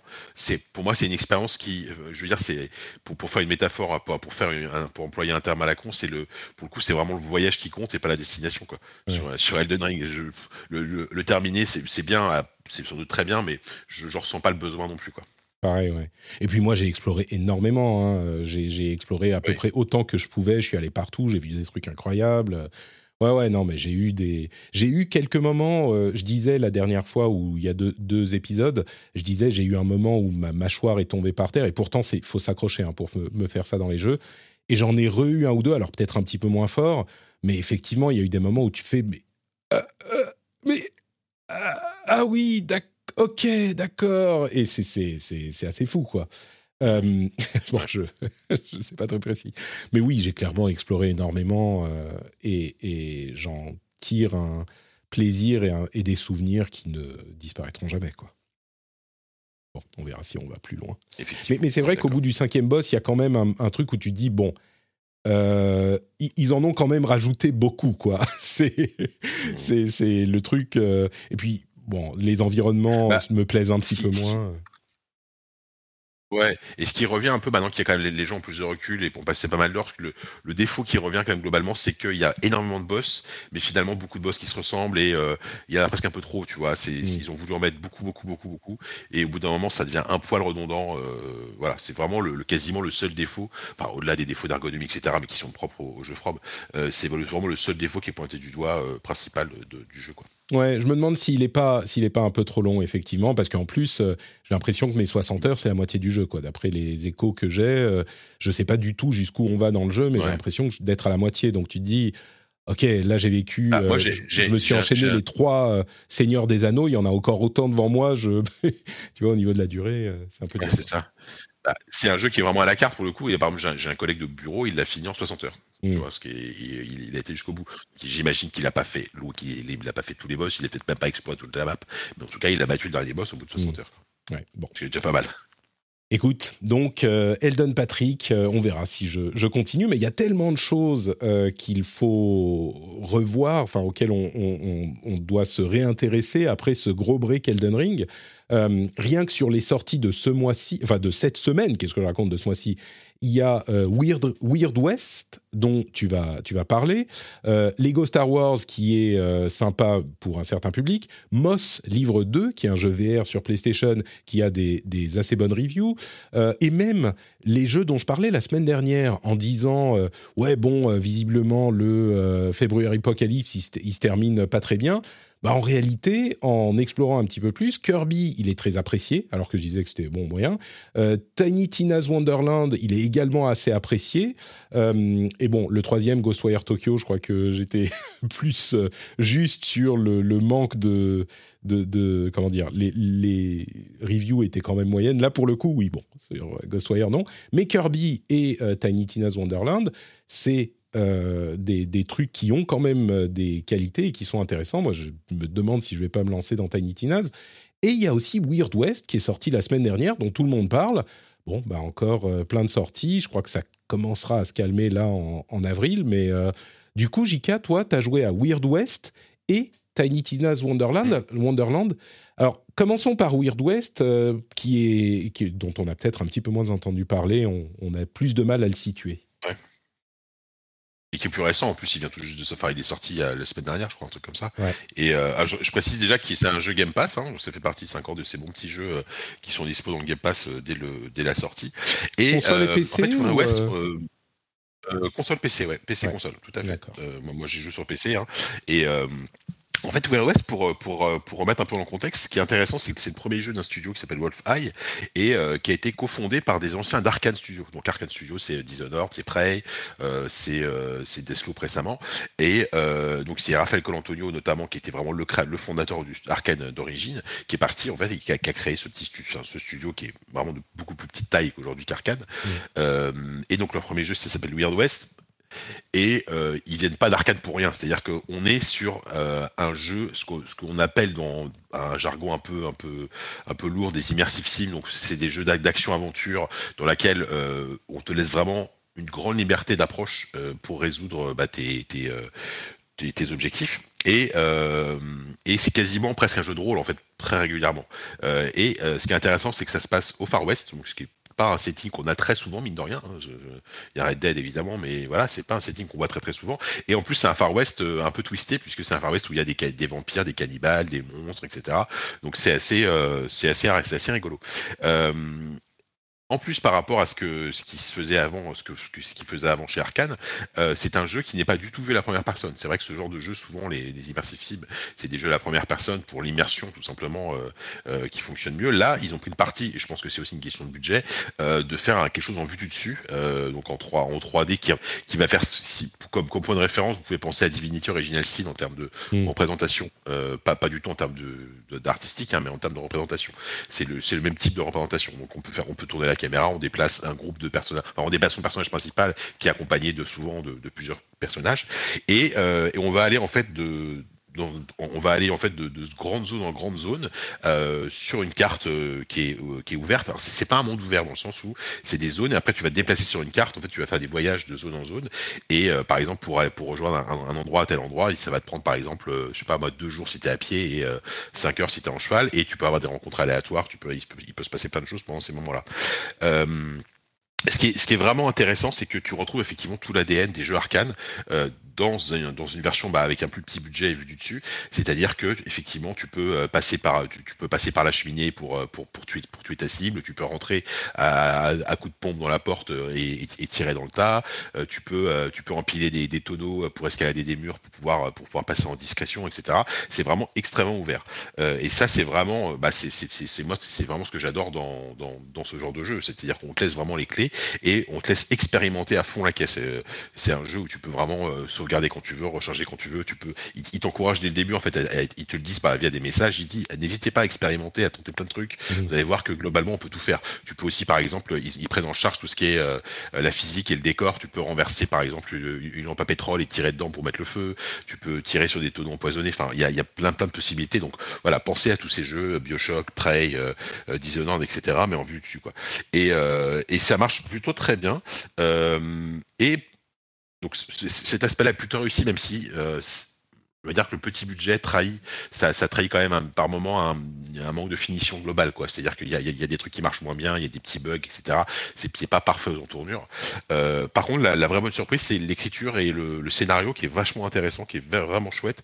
Euh, as, as, plusieurs arcs narratifs avec différents personnages et euh, les histoires se croisent. C'est très cohérent, c'est très malin. T'as as aussi beaucoup de choix euh, dans les dialogues et de choix de quêtes qui ont, ont une véritable influence sur la suite, en fait. Euh, ne serait-ce que tes actes, en fait, euh, par exemple, si, tu nettoies un village de tous les bandits, euh, bah, après le village va se repeupler avec des, humains qui vont, enfin des humains, des, habitants qui vont te remercier, qui vont t'aider, etc. C'est vraiment hyper hyper malin là-dessus. Euh, après voilà, faut, faut être prêt à, te dire je joue un jeu de ce style, mais en vue du dessus avec quelque chose qui est qui peut paraître un peu voilà, qui, qui, est pas hyper sexy au premier abord. Je, faut, faut le mmh. reconnaître. Par contre, par contre, quand tu te plonges dedans, tu te rends compte qu'il y a il y a énormément de mécaniques de, de surcouches de jeu, etc., qui se, qui, qui, se superposent et qui fonctionnent vraiment bien, euh, vraiment bien entre elles. Et, euh, et, un côté jeu de rôle, parce que tu dis le, tu des compétences, tu as, du loot, tu peux t'équiper d'armes, de meilleures armes, etc. Euh, en fait, c'est vraiment un mélange entre un Divinity Original Sin pour le côté RPG euh, dialogue et un, un Dishonored ou un Prey, etc. pour le côté euh, liberté d'approche totale. Voilà, immersif et, et, ça marche vraiment super bien. Euh, c'est, euh, c'est un pour un premier jeu, je trouve ça. Euh, alors certes, c'est, c'est des vétérans qui, qui, le font, mais pour un premier jeu dans, dans, dans, un, dans un, petit studio, c'est, c'est, c'est vraiment une belle réussite. Quoi. Je précise, il est, sur, il est sur PS4 aussi, donc il est Game Pass machin, mais, mais aussi sur PS4 et sur Steam d'ailleurs. Exactement. Et, et c'est vraiment, j'ai, j'en ai entendu un petit peu parler, et, et vraiment ce que les gens vantent en plus de, de, tout le reste, euh, c'est cet aspect euh, tu, immersive sim à la arcane, mais, mais qui s'étend à la narration. quoi. C'est-à-dire que vraiment, tu es complètement libre euh, de faire tout ce que tu veux. Et si tu refais la même, comment dire, la même section en faisant les choses différemment, c'est pas juste je passe par la porte ou la cheminée ou le, le j'en sais rien, je, je, je donne de l'argent à un garde corrompu pour rentrer dans une maison c'est c'est pas juste l'accès et puis au final l'objectif est le même, c'est que vraiment tu as une possibilité de changer les situations euh, de manière euh, assez enfin surprenante quoi. L'ampleur est, surprenante mmh. de ton de tes choix. c'est ça, assez durable et avec, des conséquences que tu soupçonnes pas en fait au moment où tu fais, mmh. tu fais tu fais ce que tu as à faire en fait. Et c'est ça qui est vachement, euh, vachement, c'est ça qui est vraiment chouette. Par exemple, si tu vas délivrer un, un personnage à un moment donné dans, dans, une, dans, une, dans une quête, euh, mais un mec complètement lambda, tu vois, et bah ce mec-là, il, il va te remercier et, et par exemple, il, de manière à, plutôt plus ou moins aléatoire, il va, il va intervenir de temps en temps pour t'aider en fait dans les combats. Euh, genre euh, voilà, euh, il passait par là, et il vient t'aider, tu vois. Mm. Et, mais il va t'aider que uniquement évidemment si tu l'as délivré, si tu l'as aidé, etc. Donc c'est plein de petits trucs comme ça en fait qui fonctionnent très bien et, et qui fait que bah, tu as, super envie de, de- de- de progresser dans, dans- dans- dans le jeu et, voilà et c'est vraiment si, si vous aimez l'école arcane, l'école l'école à l'époque, bah, les, les Deus Ex, etc. Dans un univers en plus qui est très différent de, de ce dont on a l'habitude de voir dans ce genre de jeu, euh, un truc de Far West fantastique, euh, bah, c'est très intéressant. Jeu à 40 euros sur Steam en tout cas, donc euh, c'est pas un jeu full price. Euh, et du coup, l'autre jeu. C'est euh, intéressant parce que ça reste un jeu indé euh, dans le, le top euh, des tarifs qu'on a et c'est de plus en plus euh, de, de plus en plus courant. les jeux à 40 euros, tu veux Ouais. dire? Ouais. Mm. Ouais, ouais. Bah, J'imagine qu'il y a quand même une certaine euh, euh, ambition de production là. D'ailleurs, tu le disais, ils ont, ils ont peut-être eu les yeux un tout petit peu plus gros que le ventre. Euh, mais on est sur un jeu qui est clairement un jeu indé, mais qui a euh, une ambition de jeu pas triple A, mais je sais pas, peut-être qu'on peut dire double A. Est-ce que cette catégorie existe encore, Ouais. Mylène, le, double A? I ou triple I peut-être Triple I, ouais, c'est- Ouais. Oui, c'est vrai que c'est pas bête ça. Après, après, je connais pas la taille du studio, mais je pense pas que ce soit une grosse équipe. Mais, euh, mais il y a ce côté vraiment, ouais, jeu, jeu indé entre, entre le, le petit projet indé, mais sans, sans, sans, sans que ce soit péjoratif, hein, et le double A, un truc, euh, voilà, entre les deux, où, euh, où tu sens que c'est aussi des vétérans, donc ils savent aussi, euh, ils, connaissent les, ils connaissent pas, ils ont, ils ont l'habitude de, ce genre de prod. Euh, de Col Antonio, il a quand même géré des prods euh, dix fois plus grosses que celle-là, tu vois. Donc j'imagine que ça fait plaisir aussi de revenir à des, à des petits projets. euh, Je, je sais pas comment c'est passé le développement, hein. je Mm. sais pas, mais, euh, mais je pense que c'est, c'est voilà, c'est un studio qui est, ben, je crois qu'ils sont basés à Austin, hein, comme, comme l'était Arkane Austin à l'époque. euh, Voilà. Super. Et donc, l'autre jeu auquel tu as joué, il est sorti il y a un tout petit peu plus longtemps. C'est, enfin, il y a une semaine, quoi, dix jours. Euh, c'est Tiny Tina's Wonderland, Ouais. que, dont je disais, comme je disais tout à l'heure, euh, qu'il était peut-être un petit peu décevant euh, pour. euh, bon, c'était un Borderlands de plus. Mais en fait, les, en, en prêtant un petit peu plus attention au retour, c'est pas un Borderlands de plus, c'est ah, un Borderlands de plus. Genre, sympa, l'humour fonctionne un Ben peu voilà, mieux, l'internet est cool. Enfin, tu vois, c'est ça fonctionne un peu mieux, quoi. C'est effectivement un peu, un peu plus qu'un, c'est un peu plus qu'un spin-off. Enfin, c'est un peu plus qu'un, qu'un gros DLC. Ça aurait pu être juste un gros DLC. Mm. Et euh, alors là, et, et en fait, pour moi, c'est drôle parce que c'est le jeu. J'y, ai joué vraiment euh, à un moment donné. Tu vois, Elden Ring. Je, je- on revient, on revient toujours à Elden Ring. C'est terrible. Mais euh, tu vois, je, je, commençais à saturer parce que c'est un, c'est un jeu extraordinaire, mais c'est un jeu qui est pesant. Tu vois, jouer à Elden Ring, des fois, ça te, ouf, tu ressors de là, t'es, t'es, t'es- c'est fatigant, quoi. Mm. Danitina, c'est l'exemple parfait. C'est le jeu parfait pour te détendre. Tu sais exactement ce que tu vas avoir. Tu sais, tu, tu sais que tu vas, tu vas t'amuser d'une manière euh, quasi immédiate en fait. Tu seras pas surpris outre mesure. Mais cela dit, il y a, des bonnes idées. Alors juste, je remets, euh, tu, l'as peut-être expliqué dans une autre émission, je sais pas, mais à à la base, Tiny Tina, c'est un personnage de Borderlands 2 et qui était beaucoup apprécié et, euh, qui a eu son propre DLC en fait, euh, qui était une sorte de parodie de jeu de rôle. Et là, du coup, ça avait été, à l'époque, ce DLC avait bien marché. Ils ont décidé d'en faire un jeu complet euh, qui dure 30 heures, quoi. Et euh, en fait, on incarne un personnage qui est en fait un, personnage de jeu de rôle, mais littéralement, c'est-à-dire que tu es en train de faire une partie de jeu de rôle avec Tiny Tina, qui est, qui est, la maître du jeu, et, euh, euh, donc c'est une petite fille hein, d'une dizaine d'années, qui, est complètement ravagée, et, euh, et euh, deux, autres personnages qui, qui t'accompagnent. Donc c'est-à-dire que régulièrement, tu as une narration de jeu de rôle, tu as, Tina qui te dit, euh, qui, qui te dit ce qui, est- qui est en train de commenter ce qui se passe, et qui des fois va dire, ah bah non, excusez-moi, je me suis trompé, c'est pas des, ah, c'est un exemple, hein, c'est pas des trolls, c'est des, des squelettes. Donc là, tu as les trolls qui se transforment en squelettes, et tu as l'environnement qui change en fait en temps réel en fonction de, de ce qu'elle raconte. Euh, donc c'est plus que le euh, gimmick dans la première heure, ça Ça continue sur tout le jeu Oui, ou- oui, ça continue. Ça, ouais, D'accord. ouais, ça, ça continue. Ah oui, ça continue. Alors je, je l'ai pas terminé, mais Non, là, là où j'en suis, on, on- ils continuent complètement. à- Ils assument vraiment le, le côté jeu de rôle sur table euh, jusqu'au bout, quoi. Et donc t'as ça qui, qui fonctionne très bien. Alors l'humour de Borderlands 3, il a été vachement, euh, même du 2, a été, c'est un humour qui est, on va dire, on peut ne pas adhérer, quoi. C'est-à-dire qu'il il faut, il faut, il faut accepter de, c'est très régressif, tu vois. Mais je trouve que ça, ça, C'était en lourd, fait, c'était un peu beauf. Sur le, sur le 1 et le 2, ça passait peut-être à l'époque, ou peut-être qu'ils allaient moins loin, mais sur le 3, bah, alors, ça gâchait pas complètement le jeu, mais ça faisait Bah, soupirer je- régulièrement. Là, là- là- Non là où je suis pas d'accord, c'est que je trouve que le 2 et le 3 ont exactement le même ton. On- D'accord. C'est toujours très très très concon. Alors et je sais pas pourquoi, les, à l'époque les gens ont adoré le 2 et disent que le 3 est lourd, bah, c'est que c'est le même jeu. Enfin, peut-être qu'on a changé hein, aussi, c'est possible. Ouais, je sais, ouais, peut-être, mais alors effectivement dans, dans le 2 t'avais le Bojack qui était un héros, un, un méchant par contre qui, qui, a vraiment marqué des gens et le méchant du 3 est un peu nul, mais bon c'est pas pas le problème.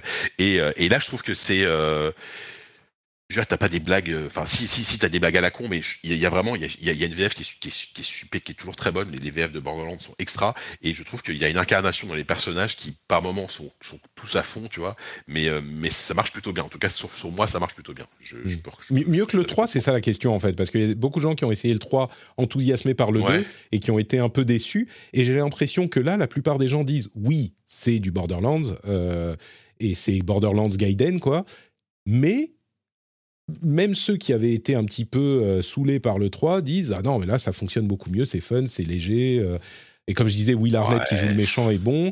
Euh, Tiny Tina, joué par Ashley Burch, qui est d'ailleurs incroyable, la différence entre ça et Horizon Forbidden West où elle joue Aloy, c'est dingue.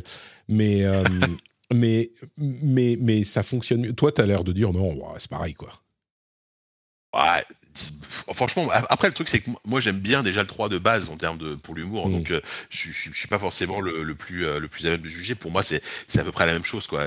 Il y a, il y a énormément de références à, toute la fantaisie euh, d'une manière générale qui sont des fois un peu un peu téléphonées, des fois un peu plus subtiles. Donc c'est pas voilà je, je, peux effectivement si, vous avez aimé euh, l'humour de Borderlands 3 vous allez aimer Tiny Tina il n'y a aucun problème. Si vous n'avez pas aimé l'humour de Borderlands 3 je suis pas sûr que mmh. Tiny Tina euh, vous fasse marrer plus que ça quoi. Il faut vraiment avoir conscience que quand même on sait où on met les pieds quoi. C'est vraiment une paire de charentaises c'est du shooter looter. Il y a quand même des trucs intéressants enfin de trucs originaux c'est à dire que c'est beaucoup plus axé RPG puisque tu as, euh, as une fiche de personnage qui est plus complète tu as des statistiques que tu n'avais pas avant etc donc c'est c'est plutôt rigolo, tu as, as, beaucoup de quêtes secondaires également, euh, ce que tu avais déjà dans le 3, mais, mais, euh, mais c'est sympa. Et puis tu as, ce monde de fantasy complètement euh, à la fois hyper cliché et, et, un peu débile qui, qui, fonctionne bien. Enfin, moi, moi, moi j'y joue vraiment comme ça. C'est mmh. c'est léger, c'est fun, c'est un FPS qui est toujours aussi, aussi agréable à jouer. Ça, franchement, là-dessus, ils sont, ils sont imbattables. C'est nerveux, c'est voilà, les, les glissades, c'est pas du fast FPS complètement, mais on n'en est pas loin, tu vois, c'est sympa. Donc, donc c'est un bon petit jeu, mais que je réserve quand même à, ceux qui, qui, adhèrent déjà de base vraiment un fort à la formule Borderlands.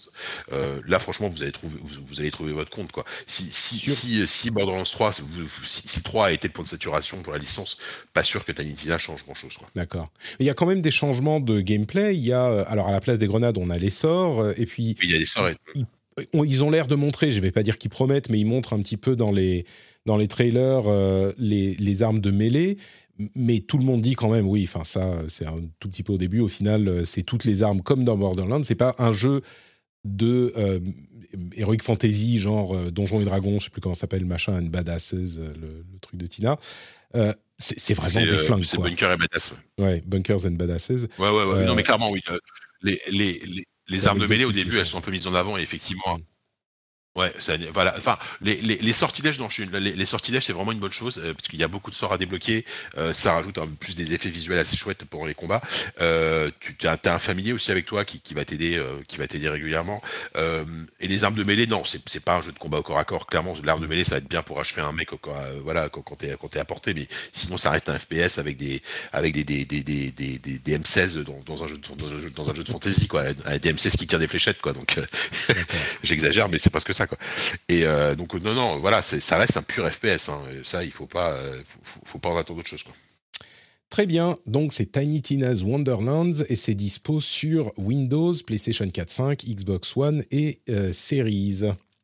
Eh bien merci, je crois qu'on a fait le tour de nos jeux du moment et du coup il nous reste quelques petites, euh, quelques petites news à passer en revue, ce qu'on va faire maintenant, avec d'abord euh, l'annonce que l'E3 2022 n'aura pas lieu, ce qui sera peut-être le euh, clou final dans le cercueil de l'E3. Alors on a beaucoup parlé de l'E3, est-ce qu'il est encore nécessaire, est-ce que les développeurs et éditeurs ont envie de payer des millions pour aller dans un salon physique, mais le salon physique c'est quand même bien pour faire du business, pour le comme trade show, il y a plein de gens qui se rendent compte, qui qui, font des affaires et qui trouvent des éditeurs ou qui présentent leurs jeux en physique là-bas.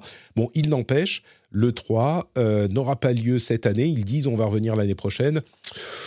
Ouais, moi je ne mettrai pas ma main à couper que ce sera le cas. Et euh, dans le coin, il y a euh, Jeff Keighley qui rigole bien avec son Summer of Games, qui se dit ça y est, c'est bon, je peux reprendre le truc.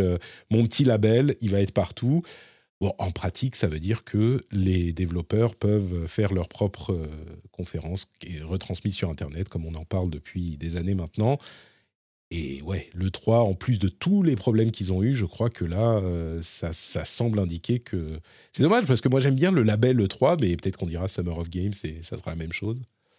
Euh, si vous avez un commentaire à donner sur ces petites news que je vais passer en rafale, n'hésitez pas à m'interrompre. Pour le 3, Bah, par exemple. Pour moi, ouais, ça Mylène. dépend en fait. Ça pour- enfin, ils pourraient euh, revenir l'année prochaine s'ils arrivent à trouver une nouvelle formule et un intérêt et à, à vraiment euh, marketer la chose pour se distinguer des autres en fait. Ça Mais fait si trois ans qu'ils, effectivement. euh, qu'on qu'on dit, Ouais, hein, ça qu'on fait dit trois ça. ans. Je- Parce qu'ils vont trouver cette année qu'ils n'ont pas trouvé les années précédentes, en fait. Pa- Parce que le Bah, problème tu de sais, des fois, l'E3, une c'est éclair de génie. Ouais, peut-être. Le, le problème de l'E3, c'est que ce qui le différencie de tout le reste, c'est que c'est un salon physique. Et aujourd'hui, clairement, euh, alors il y a des avantages à avoir un salon physique, mais j'ai l'impression que plus personne n'en veut, même malgré les avantages. Les inconvénients sont plus importants, surtout la somme Alors, que ça demande. Quoi. Ça dépend. Le salon, pour moi, le physique, c'est indispensable pour certaines choses. Mm. Euh, tout ce qui est rendez-vous investisseur, tu signes, tu signes pas des deals à des millions d'euros euh, à distance, en fait. Euh, Ouais. pareil pour des indés qui ont besoin de trouver des éditeurs, c'est, enfin, c'est important. Mais, euh, mais oui, ça, enfin, ça suffit pas euh, le fait de justifier de payer plusieurs dizaines de milliers d'euros pour se rendre à un événement, en fait. Mm. Enfin, surtout quand as, maintenant tu as plein d'événements qui le font autrement. euh, Oui, c'est ça. qu'il y a- d'autres moments, quoi. Il y a les PAX, les GDC. Bon, c'est pas pour ça GDC, mais il y a PAX, il y a le, le game, la Gamescom La en Gamescom. Allemagne. il y a- Oui, mais les GDC, pour toute la partie business, au final, elles font le taf, quoi. Jika, tu voulais ajouter quelque chose? Je t'ai vu te démuter et puis te remuter. Non, non, mais euh, j'ajoute, euh, enfin, je, suis- je suis assez d'accord. euh, Enfin, je, je suis plutôt d'accord avec Mylène dans le sens où ils ont quand même besoin. Je, je pense que les, le- le- le- les, les États-Unis, comme tu dis, il n'y avait pas que ces décès, mais ils ont quand même besoin d'un événement euh, d'ampleur en fait pour représenter le jeu vidéo aux États-Unis. Enfin, tu vois, en Europe, bon, même si c'est pas forcément la- le même, le même niveau, mais on a, on a quand même la Gamescom, on a la Paris Games Week. Au, au Japon, alors, je sais pas si le TGS va revenir en physique. Je sais pas si cette année il y a un TGS en physique. Je crois qu'il Je crois revient. Ouais. Je crois qu'il y avait un physique, ouais. Voilà, et donc il y a, y y quand même cette volonté de maintenir euh, des, des éditions au moins une fois par an sur chaque, on va dire, euh, continent, enfin chaque continent, chaque, chaque continent au niveau de l'Occident, tu vois. Centre, Donc, ouais, ouais. Ouais, j'ai quand même du mal à croire que euh, il, se passe d'un gros événement physique annuel aux États-Unis, quoi. Donc ils Ouais. trouveront, ils trouveront probablement une autre formule, mais euh, mais je pense que ça va revenir en physique. quoi. C'est sûr que naturellement, l'ISA, qui est euh, l'Electronic Software Association, un truc comme ça, euh, est l'organisme naturel pour, euh, pour faire ça. Moi, je vois bien Jeff Keighley euh, essayer d'organiser un truc en physique sur une journée, euh, pas avec des... Parce que le problème du financement de l'ISA, c'est que il provient essentiellement des stands payés par les développeurs et les éditeurs à l'E3. Et c'est pour ça que ça coûte très très cher et machin. Et du coup, mais l'ISA a aussi d'autres fonctions. C'est euh, l'organisme qui est la voix de l'industrie du jeu vidéo dans de nombreuses instances. Enfin, c'est une situation compliquée, mais à voir. Euh, ouais, En moi, fait, je- ils ont peut-être besoin d'un salon euh, public, d'un gros salon public, en fait. ouais, ouais, plus que d'un salon qui essaye de. Enfin, qui à la base, euh, le 3, c'était quand même pour, euh, de mémoire, Pour vendre ouais. des jeux aux distributeurs, en fait. Mais ils ont Donc, essayé de faire euh, cette transition que- et, et ça marchait pas non plus. Le, le salon semi-public, machin, et gros. Moi, je vois mal une Gamescom à la. Bon, peut-être. On sait pas. On verra.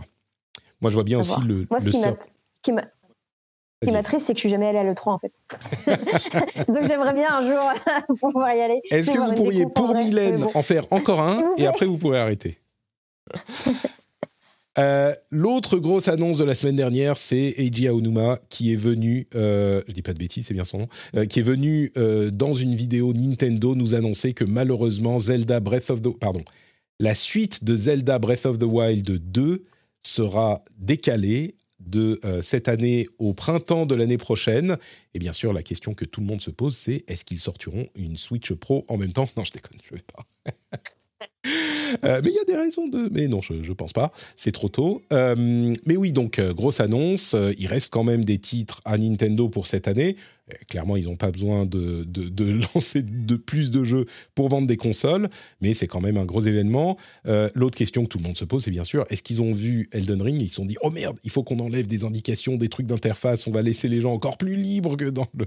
Non, c'est pas le même jeu, c'est pas pour le même public. Mais, mais voilà, c'était une grosse annonce sûr, un petit peu triste qu'on n'ait pas enfin cette suite de Zelda. Euh, mais oui, moi je, pense qu'on a suffisamment de choses à faire euh, pour se dire on va attendre encore un peu, il sera mieux fait, on l'espère sans crunch, euh, et il sera d'autant meilleur quand il arrivera enfin. Un jeu sans crunch fait par Nintendo. ouais, un jeu comme ça. Ouais. Alors avec moins de crunch, on va dire, moins de crunch. Ouais, ouais, c'est ça, ouais. Hmm. Non, mais oui, après, après, euh, clairement qu'ils prennent leur temps, quoi. Euh, si ça permet un peu moins de crunch, mais je mets, je mets d'énormes guillemets, mais, euh, mais et puis un jeu, un jeu, un jeu qui soit aussi au moins, enfin, s'ils arrivent à faire un jeu qui arrive ne serait-ce qu'à l'échelle du premier, ça sera pas mal. Mais et puis voilà, cette année, on a, c'est bon, on a ce qu'il faut. Je, hmm. je, vais pas reciter Elden Ring, mais je le fais quand même. Mais voilà. oui, on a, on a vraiment de quoi faire. Il y avait deux. Bah, en matière de monde ouvert, je veux dire, voilà quoi. Oui, euh, peut-être qu'ils vont le décaler jusqu'à ce que, euh, je sais pas, Sony euh, décide de sortir le troisième Horizon pour le sortir juste la semaine d'après, tu vois, histoire de. Il ah, faudrait peut-être un autre développeur japonais qui, qui, sorte son monde ouvert, qui, qui, qui casse tout. on avait, alors d'une part, le fait qu'il y a il dit ah il y a beaucoup de systèmes différents et en plus on peut aller dans les airs ça on le savait euh, mais beaucoup de systèmes différents complexes qui font qu'on a besoin de plus de temps pour euh, finir le jeu. Et puis il y avait une image de la Master Sword qui était un petit peu cassée ou corrompue donc ça a lancé plein de spéculations machin bon chez les euh, chez les fanzous de, de, de Breath of the Wild dont je fais partie. Euh, donc c'était marrant. Mais voilà, la grosse annonce, il n'arrivera pas cette année. C'est, euh, bah oui, un petit peu. Encore un jeu retardé. On n'en est pas au premier.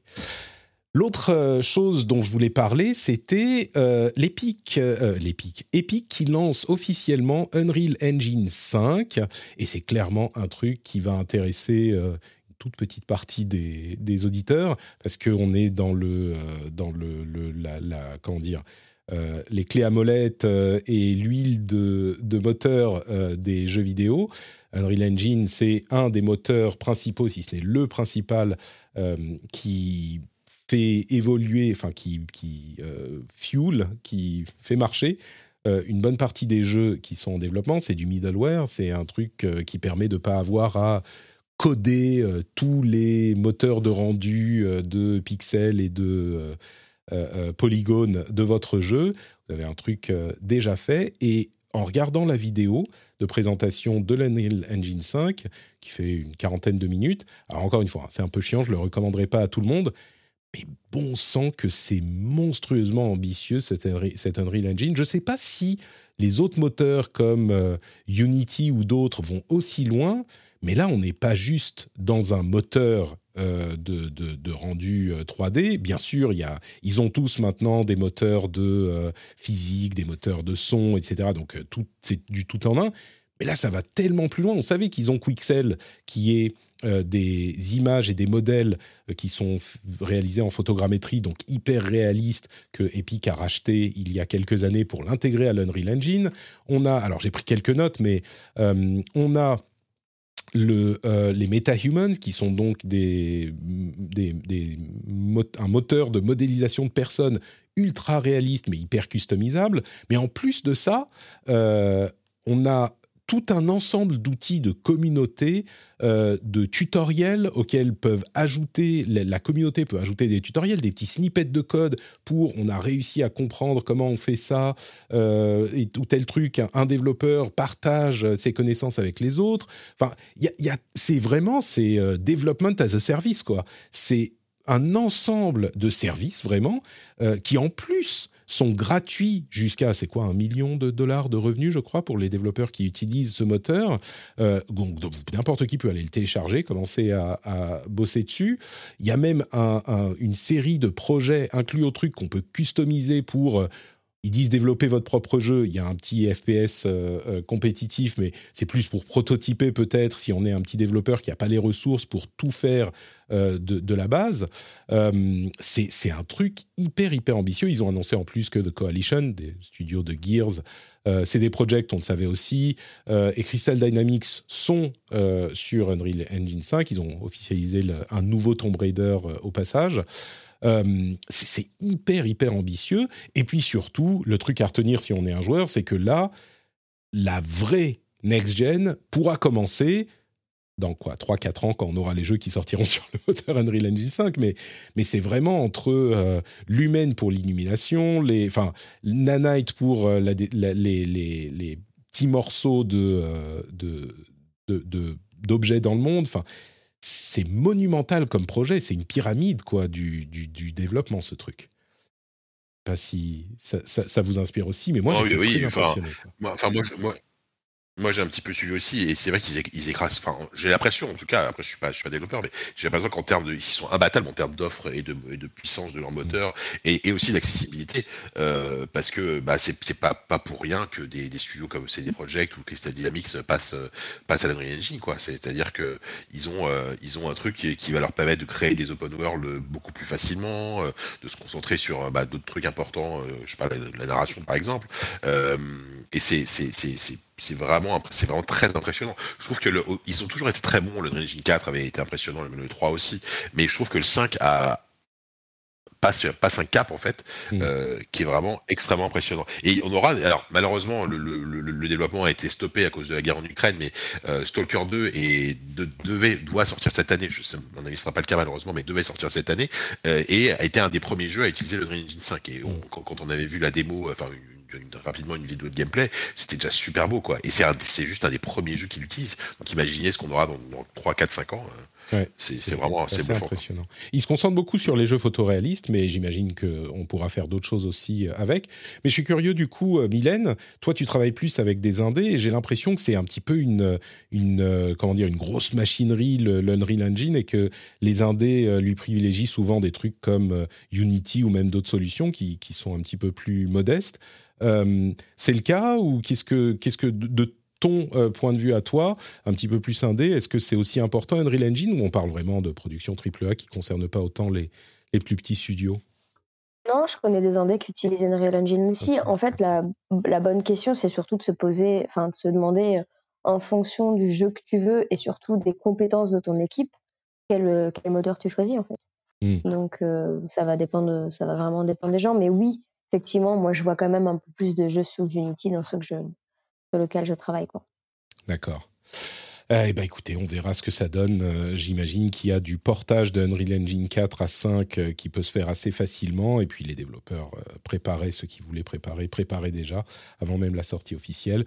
Puis un petit mot de, de d'amitié à Tim Sweeney, qui est quand même le, geek le plus awkward de l'histoire. Quoi. Il a fait l'introduction de la vidéo. Ça vaut le coup d'aller voir juste pour se rendre compte à quel point c'est un type qui est mal à l'aise devant la caméra et juste pour parler. Euh, c'est la caricature du geek, quoi. Donc euh, il fait un peu. Euh, je, je l'aime bien, mais j'ai pas pu m'empêcher de. c'est bizarre, quoi. Euh, bon, quelques petites news très très rapides ensuite. Fortnite a maintenant deux modes, un avec build et un sans build. On pouvait s'en douter, mais c'est arrivé. GTA Plus, c'est un service d'abonnement à GTA Online. Vous pouvez payer quelques sous pour avoir des bonus si vous êtes euh, super à fond sur GTA Online. J'imagine que ça pourra vous intéresser. En parlant de jeux service, Grand Turismo 7 répond aux euh, craintes et aux, complaintes des joueurs en rééquilibrant un peu son système de récompense et en donnant des sous à ceux qui l'ont déjà acheté, enfin des sous euh, dans le jeu. Euh, les jeux FIFA devraient changer de nom à partir de l'année prochaine. On le sentait poindre avec les discussions de EA et de la FIFA. Ça s'appellera sans doute EA Sports FC, donc à voir s'ils auront plus la licence. Un truc qui a ravi un bon nombre de joueurs. Max Payne et Max Payne 2 arrivent en remake de la part de Remedy et euh, Rockstar. Euh, et puis, la dernière news que je veux évoquer, c'est la fermeture euh, du jeu F1 Delta Time, qui est un jeu basé sur les NFT, dans lequel certains ont dépensé allez, de, de 100 à 300 000 dollars pour acheter un NFT de bagnole à utiliser dans le jeu. Sauf que ils n'ont pas réussi à renouveler leur licence avec euh, la F1, et du coup le jeu ferme. Et donc, bah voilà, on vous dit que c'est. Est-ce qu'on peut lâcher un gros chai ou pas Mais le pire, c'est- Non, j'ai envie de rajouter un petit quelle surprise c'est ça, c'est vraiment le truc. euh, tout le monde l'attendait. Euh, le pire, c'est que je pense que beaucoup de gens qui sont dans cet écosystème vont dire Oh, mais moi je suis content, je me suis bien amusé avec ma bagnole que j'ai payé 100 000 dollars et maintenant je peux l'afficher en fond d'écran, euh, NFT, machin. Mais bon, enfin. Ouais, je sais. Si les gens sont contents. Ouais, qui sommes-nous pour leur dire de pas être contents? Bon, d'un autre côté, euh, Ubisoft a terminé euh, le développement actif sur euh, Ghost Recon Breakpoint. Vous vous souvenez, c'était leur, leur jeu sur lequel ils testaient leur système de NFT qui s'appelait Quartz. Bon, c'était des NFT qu'ils ont donnés gratuitement, hein, mais il y a eu en tout et pour tout, quoi 60, 70 échanges, enfin achats de NFT sur ce jeu pour le début de l'histoire du NFT d'Ubisoft je suis pas certain que ça soit très probant toutes ces toutes ces tentatives quoi. Et C'est-à-dire que moi, je comprends pas pourquoi à un moment, ils se disent pas. Non, effectivement, ça marche pas. On a essayé, tant pis. Bon, déjà, ça c'est problématique. Mais non, non. C'est tu sais, c'est le moment où tu vois un mur et ta tête, elle continue de foncer dedans. Et tu dis non, mais à un moment, c'est bon, je vais faire un trou. Tu vois? Bah oui, allez-y, je vous regarde. Euh, peut-être peut-être qu'il y aura quelqu'un qui y arrivera. euh, bon, on verra à Mm, quel mm. prix. Ouais, je crois pas trop non plus. hein. Bon, bref, on va pas reparler des NFT, d'autant plus que euh, une petite mention pour dire que euh, Undead Labs, le studio Xbox euh, de State of Decay 3, euh, a été mis en avant dans un reportage de Kotaku sur les problèmes de toxicité, de sexisme et de burn-out qu'ils ont connus. Alors, il semblerait que ça soit des choses qui euh, sont dans le rétroviseur du studio. Il semblerait. C'est ce qu'ils disent. Et euh, Microsoft a été impliqué dans le truc. On le comprend à demi-mot, euh, mais c'est un petit peu préoccupant parce que c'est un studio qui appartient en plein à Microsoft. Et Microsoft a racheté Activision Blizzard. Donc on se pose légitimement des questions sur la capacité de Microsoft à gérer ce genre de problème. Je serais curieux d'avoir un retour d'expérience sur le, studio, euh, on va dire, euh, dans les 6 prochains mois, 6 à 12 prochains mois, pour voir si les choses se sont améliorées. Et puis dans la catégorie euh, choses problématiques, on a SNK qui est maintenant euh, à 100%, oh, allez, à 96% euh, dans le giron du fonds de développement, euh, comment il s'appelle Euh, Bref, le fonds de développement du prince euh, saoudien euh, Mohamed bin Salman, qui est, alors l'Arabie saoudite est problématique à bien plus d'un titre euh, pour des questions humanitaires, euh, et ils ont investi beaucoup dans des jeux vidéo pour de la diversification de leurs revenus euh, officiellement, mais on est en droit de se demander aussi euh, de quelle manière ça va modeler un petit peu euh, non seulement ce que les développeurs, les développeurs peuvent faire avec leurs jeux, mais en plus la manière dont euh, on communique sur le, pays ou la culture euh, à travers les jeux. C'est, on va pas, reparler de Jamal Khashoggi, tout ça, mais clairement, c'est un, Je viens de parler d'Activision Blizzard avec lesquels j'ai une relation compliquée. J'adore SNK et tout à coup, ça complique ma relation avec SNK aussi. Bon, euh, bah, je crois qu'on va arriver à la fin de cet épisode du rendez-vous jeu. Euh, je suis désolé de finir sur un downer. On- on non, mais il y a- y, y encore des studios que, que tu aimes bien et qui, qui sont pas problématiques, hein, Patrick, j'espère. Quel- Sinon, quel- bah, sinon euh, t'aurais fini sur les NFT. Est-ce que c'est beaucoup mieux Tu vois, je suis pas. Bah, par contre, moi, je suis, je suis hyper content du, pour un truc plus léger. Je suis trop content du- de l'annonce de- des remakes de Max Payne 1 et 2 parce que c'est des jeux, euh, pas beaucoup, un peu comme Monkey Island à une moindre, moindre, moindre échelle. C'est, c'est vraiment des jeux de mon adolescence et qui avaient quand même, qui avaient beaucoup de choses intéressantes en termes de narration. Et euh, je suis très curieux de voir ce qu'ils vont, ce qu'ils vont en faire. Voilà. Bah, Remedy euh, est un petit peu en train de bosser sur tous les fronts et euh, alors on sait qu'ils étaient, il y avait une licence qui était partagée avec Rockstar, mais on peut se dire peut-être que ça voudrait dire un Max Payne 4 à un moment développé par Remedy, ce qui est quand même une approche très différente de celle de, Rockstar pour le 3, même s'il était sympa aussi. Mais oui, le, le 1 et le 2, c'était des trucs euh, très marquants à l'époque. Donc, Ah ouais, ouais, complètement. Et là, a- avec le moteur de contrôle qui est un super moteur, en plus, euh, Mm. euh, je me dis que ça peut, ça peut vraiment être cool. Quoi. ils seront disponibles, je crois, cette année euh, en bundle, le 1 et le 2 euh, ensemble. Espérons qu'ils seront mieux traités Allez, que. GTA, trilogie, collection, machin. Après, c'est des remakes, hein. c'est vraiment des vrais remakes, c'est pas juste des remasters. Euh. Ah, j'ai pas. D'accord. C'est des vrais remakes, genre euh, ils Oui, en reprennent fait, le ils, truc de. bah, ils- Ah, ils vont, ils vont, ils- bah, bah, d'après ce que j'ai lu, ils vont Oui, utiliser oui, non, le, même moteur qui, euh, que celui de ouais, contrôle et qu'ils vont utiliser. Voilà, et le- leur, moteur, il, il est, il est incroyable enfin, en termes de physique et tout. Il, il permet des choses assez géniales en termes de gunfight. Et alors là, bah, dans un jeu comme Max Payne, ça peut vraiment être cool, quoi. J'ai hâte. Merci Jika de, de nous faire terminer sur un truc un petit peu plus positif. Et merci Mylène Voilà. d'avoir été avec nous pour cet épisode. Euh, Est-ce que tu peux nous dire du coup, puisqu'on arrive à la fin, où on peut te retrouver sur Internet, euh, sur Twitter peut-être? Ouais, le plus simple, euh, c'est Twitter, euh, underscore Konala, underscore. Voilà. les, les trucs faciles. Le lien sera dans les notes de l'émission. Merci beaucoup euh, Mylène alias Konala. Jika, où es-tu sur Internet? Ouais. Mais écoute, vous savez quand vous savez où me retrouver. euh, Enfin, je sais pas, peut-être pas. Euh, bah, ZQSD, on a fait un nouveau numéro. Ça y est, quand même. euh, On parle aux surprises de Elden Ring et du Steam Deck. On, normalement, on va en enregistrer un prochain bientôt. On vous promet. Ah, Vous faites un spécial Monkey. Island là, c'est le- le, Bah, l'essence ouais, de ZQSD qui est. Tu, tu crois pas si bien dire avec Sylvain, on, a déjà, on est déjà en train de, de, se, de, se, de, se, de, se, de se hugger, de se faire des gros câlins là, en prévision.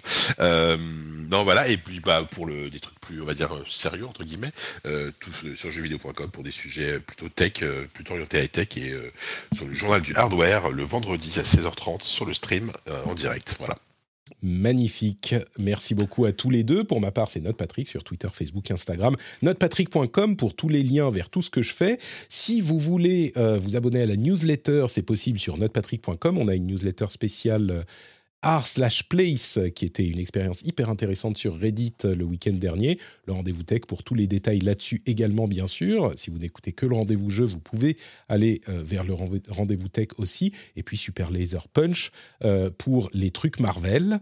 C'est aussi sur notepatrick.com, c'est super simple, hein. tout est sur notepatrick.com et le lien vers patreon.com slash rdvjeux est directement dans les notes de l'émission parce que bon, c'est ça qui est important aussi, les sous-sous pour soutenir les créateurs que vous appréciez. Patreon.com slash rdvjeux, cling Patrick quand vous rentrez à la maison, euh, les clés dans le bol, ça finit par vous conditionner. Euh, un Pavlov de Patrick, on va dire ça comme ça. Cling Patrick, merci à vous tous, merci à vous toutes, et on se retrouve dans une semaine pour un nouvel épisode euh, où j'espère, je ne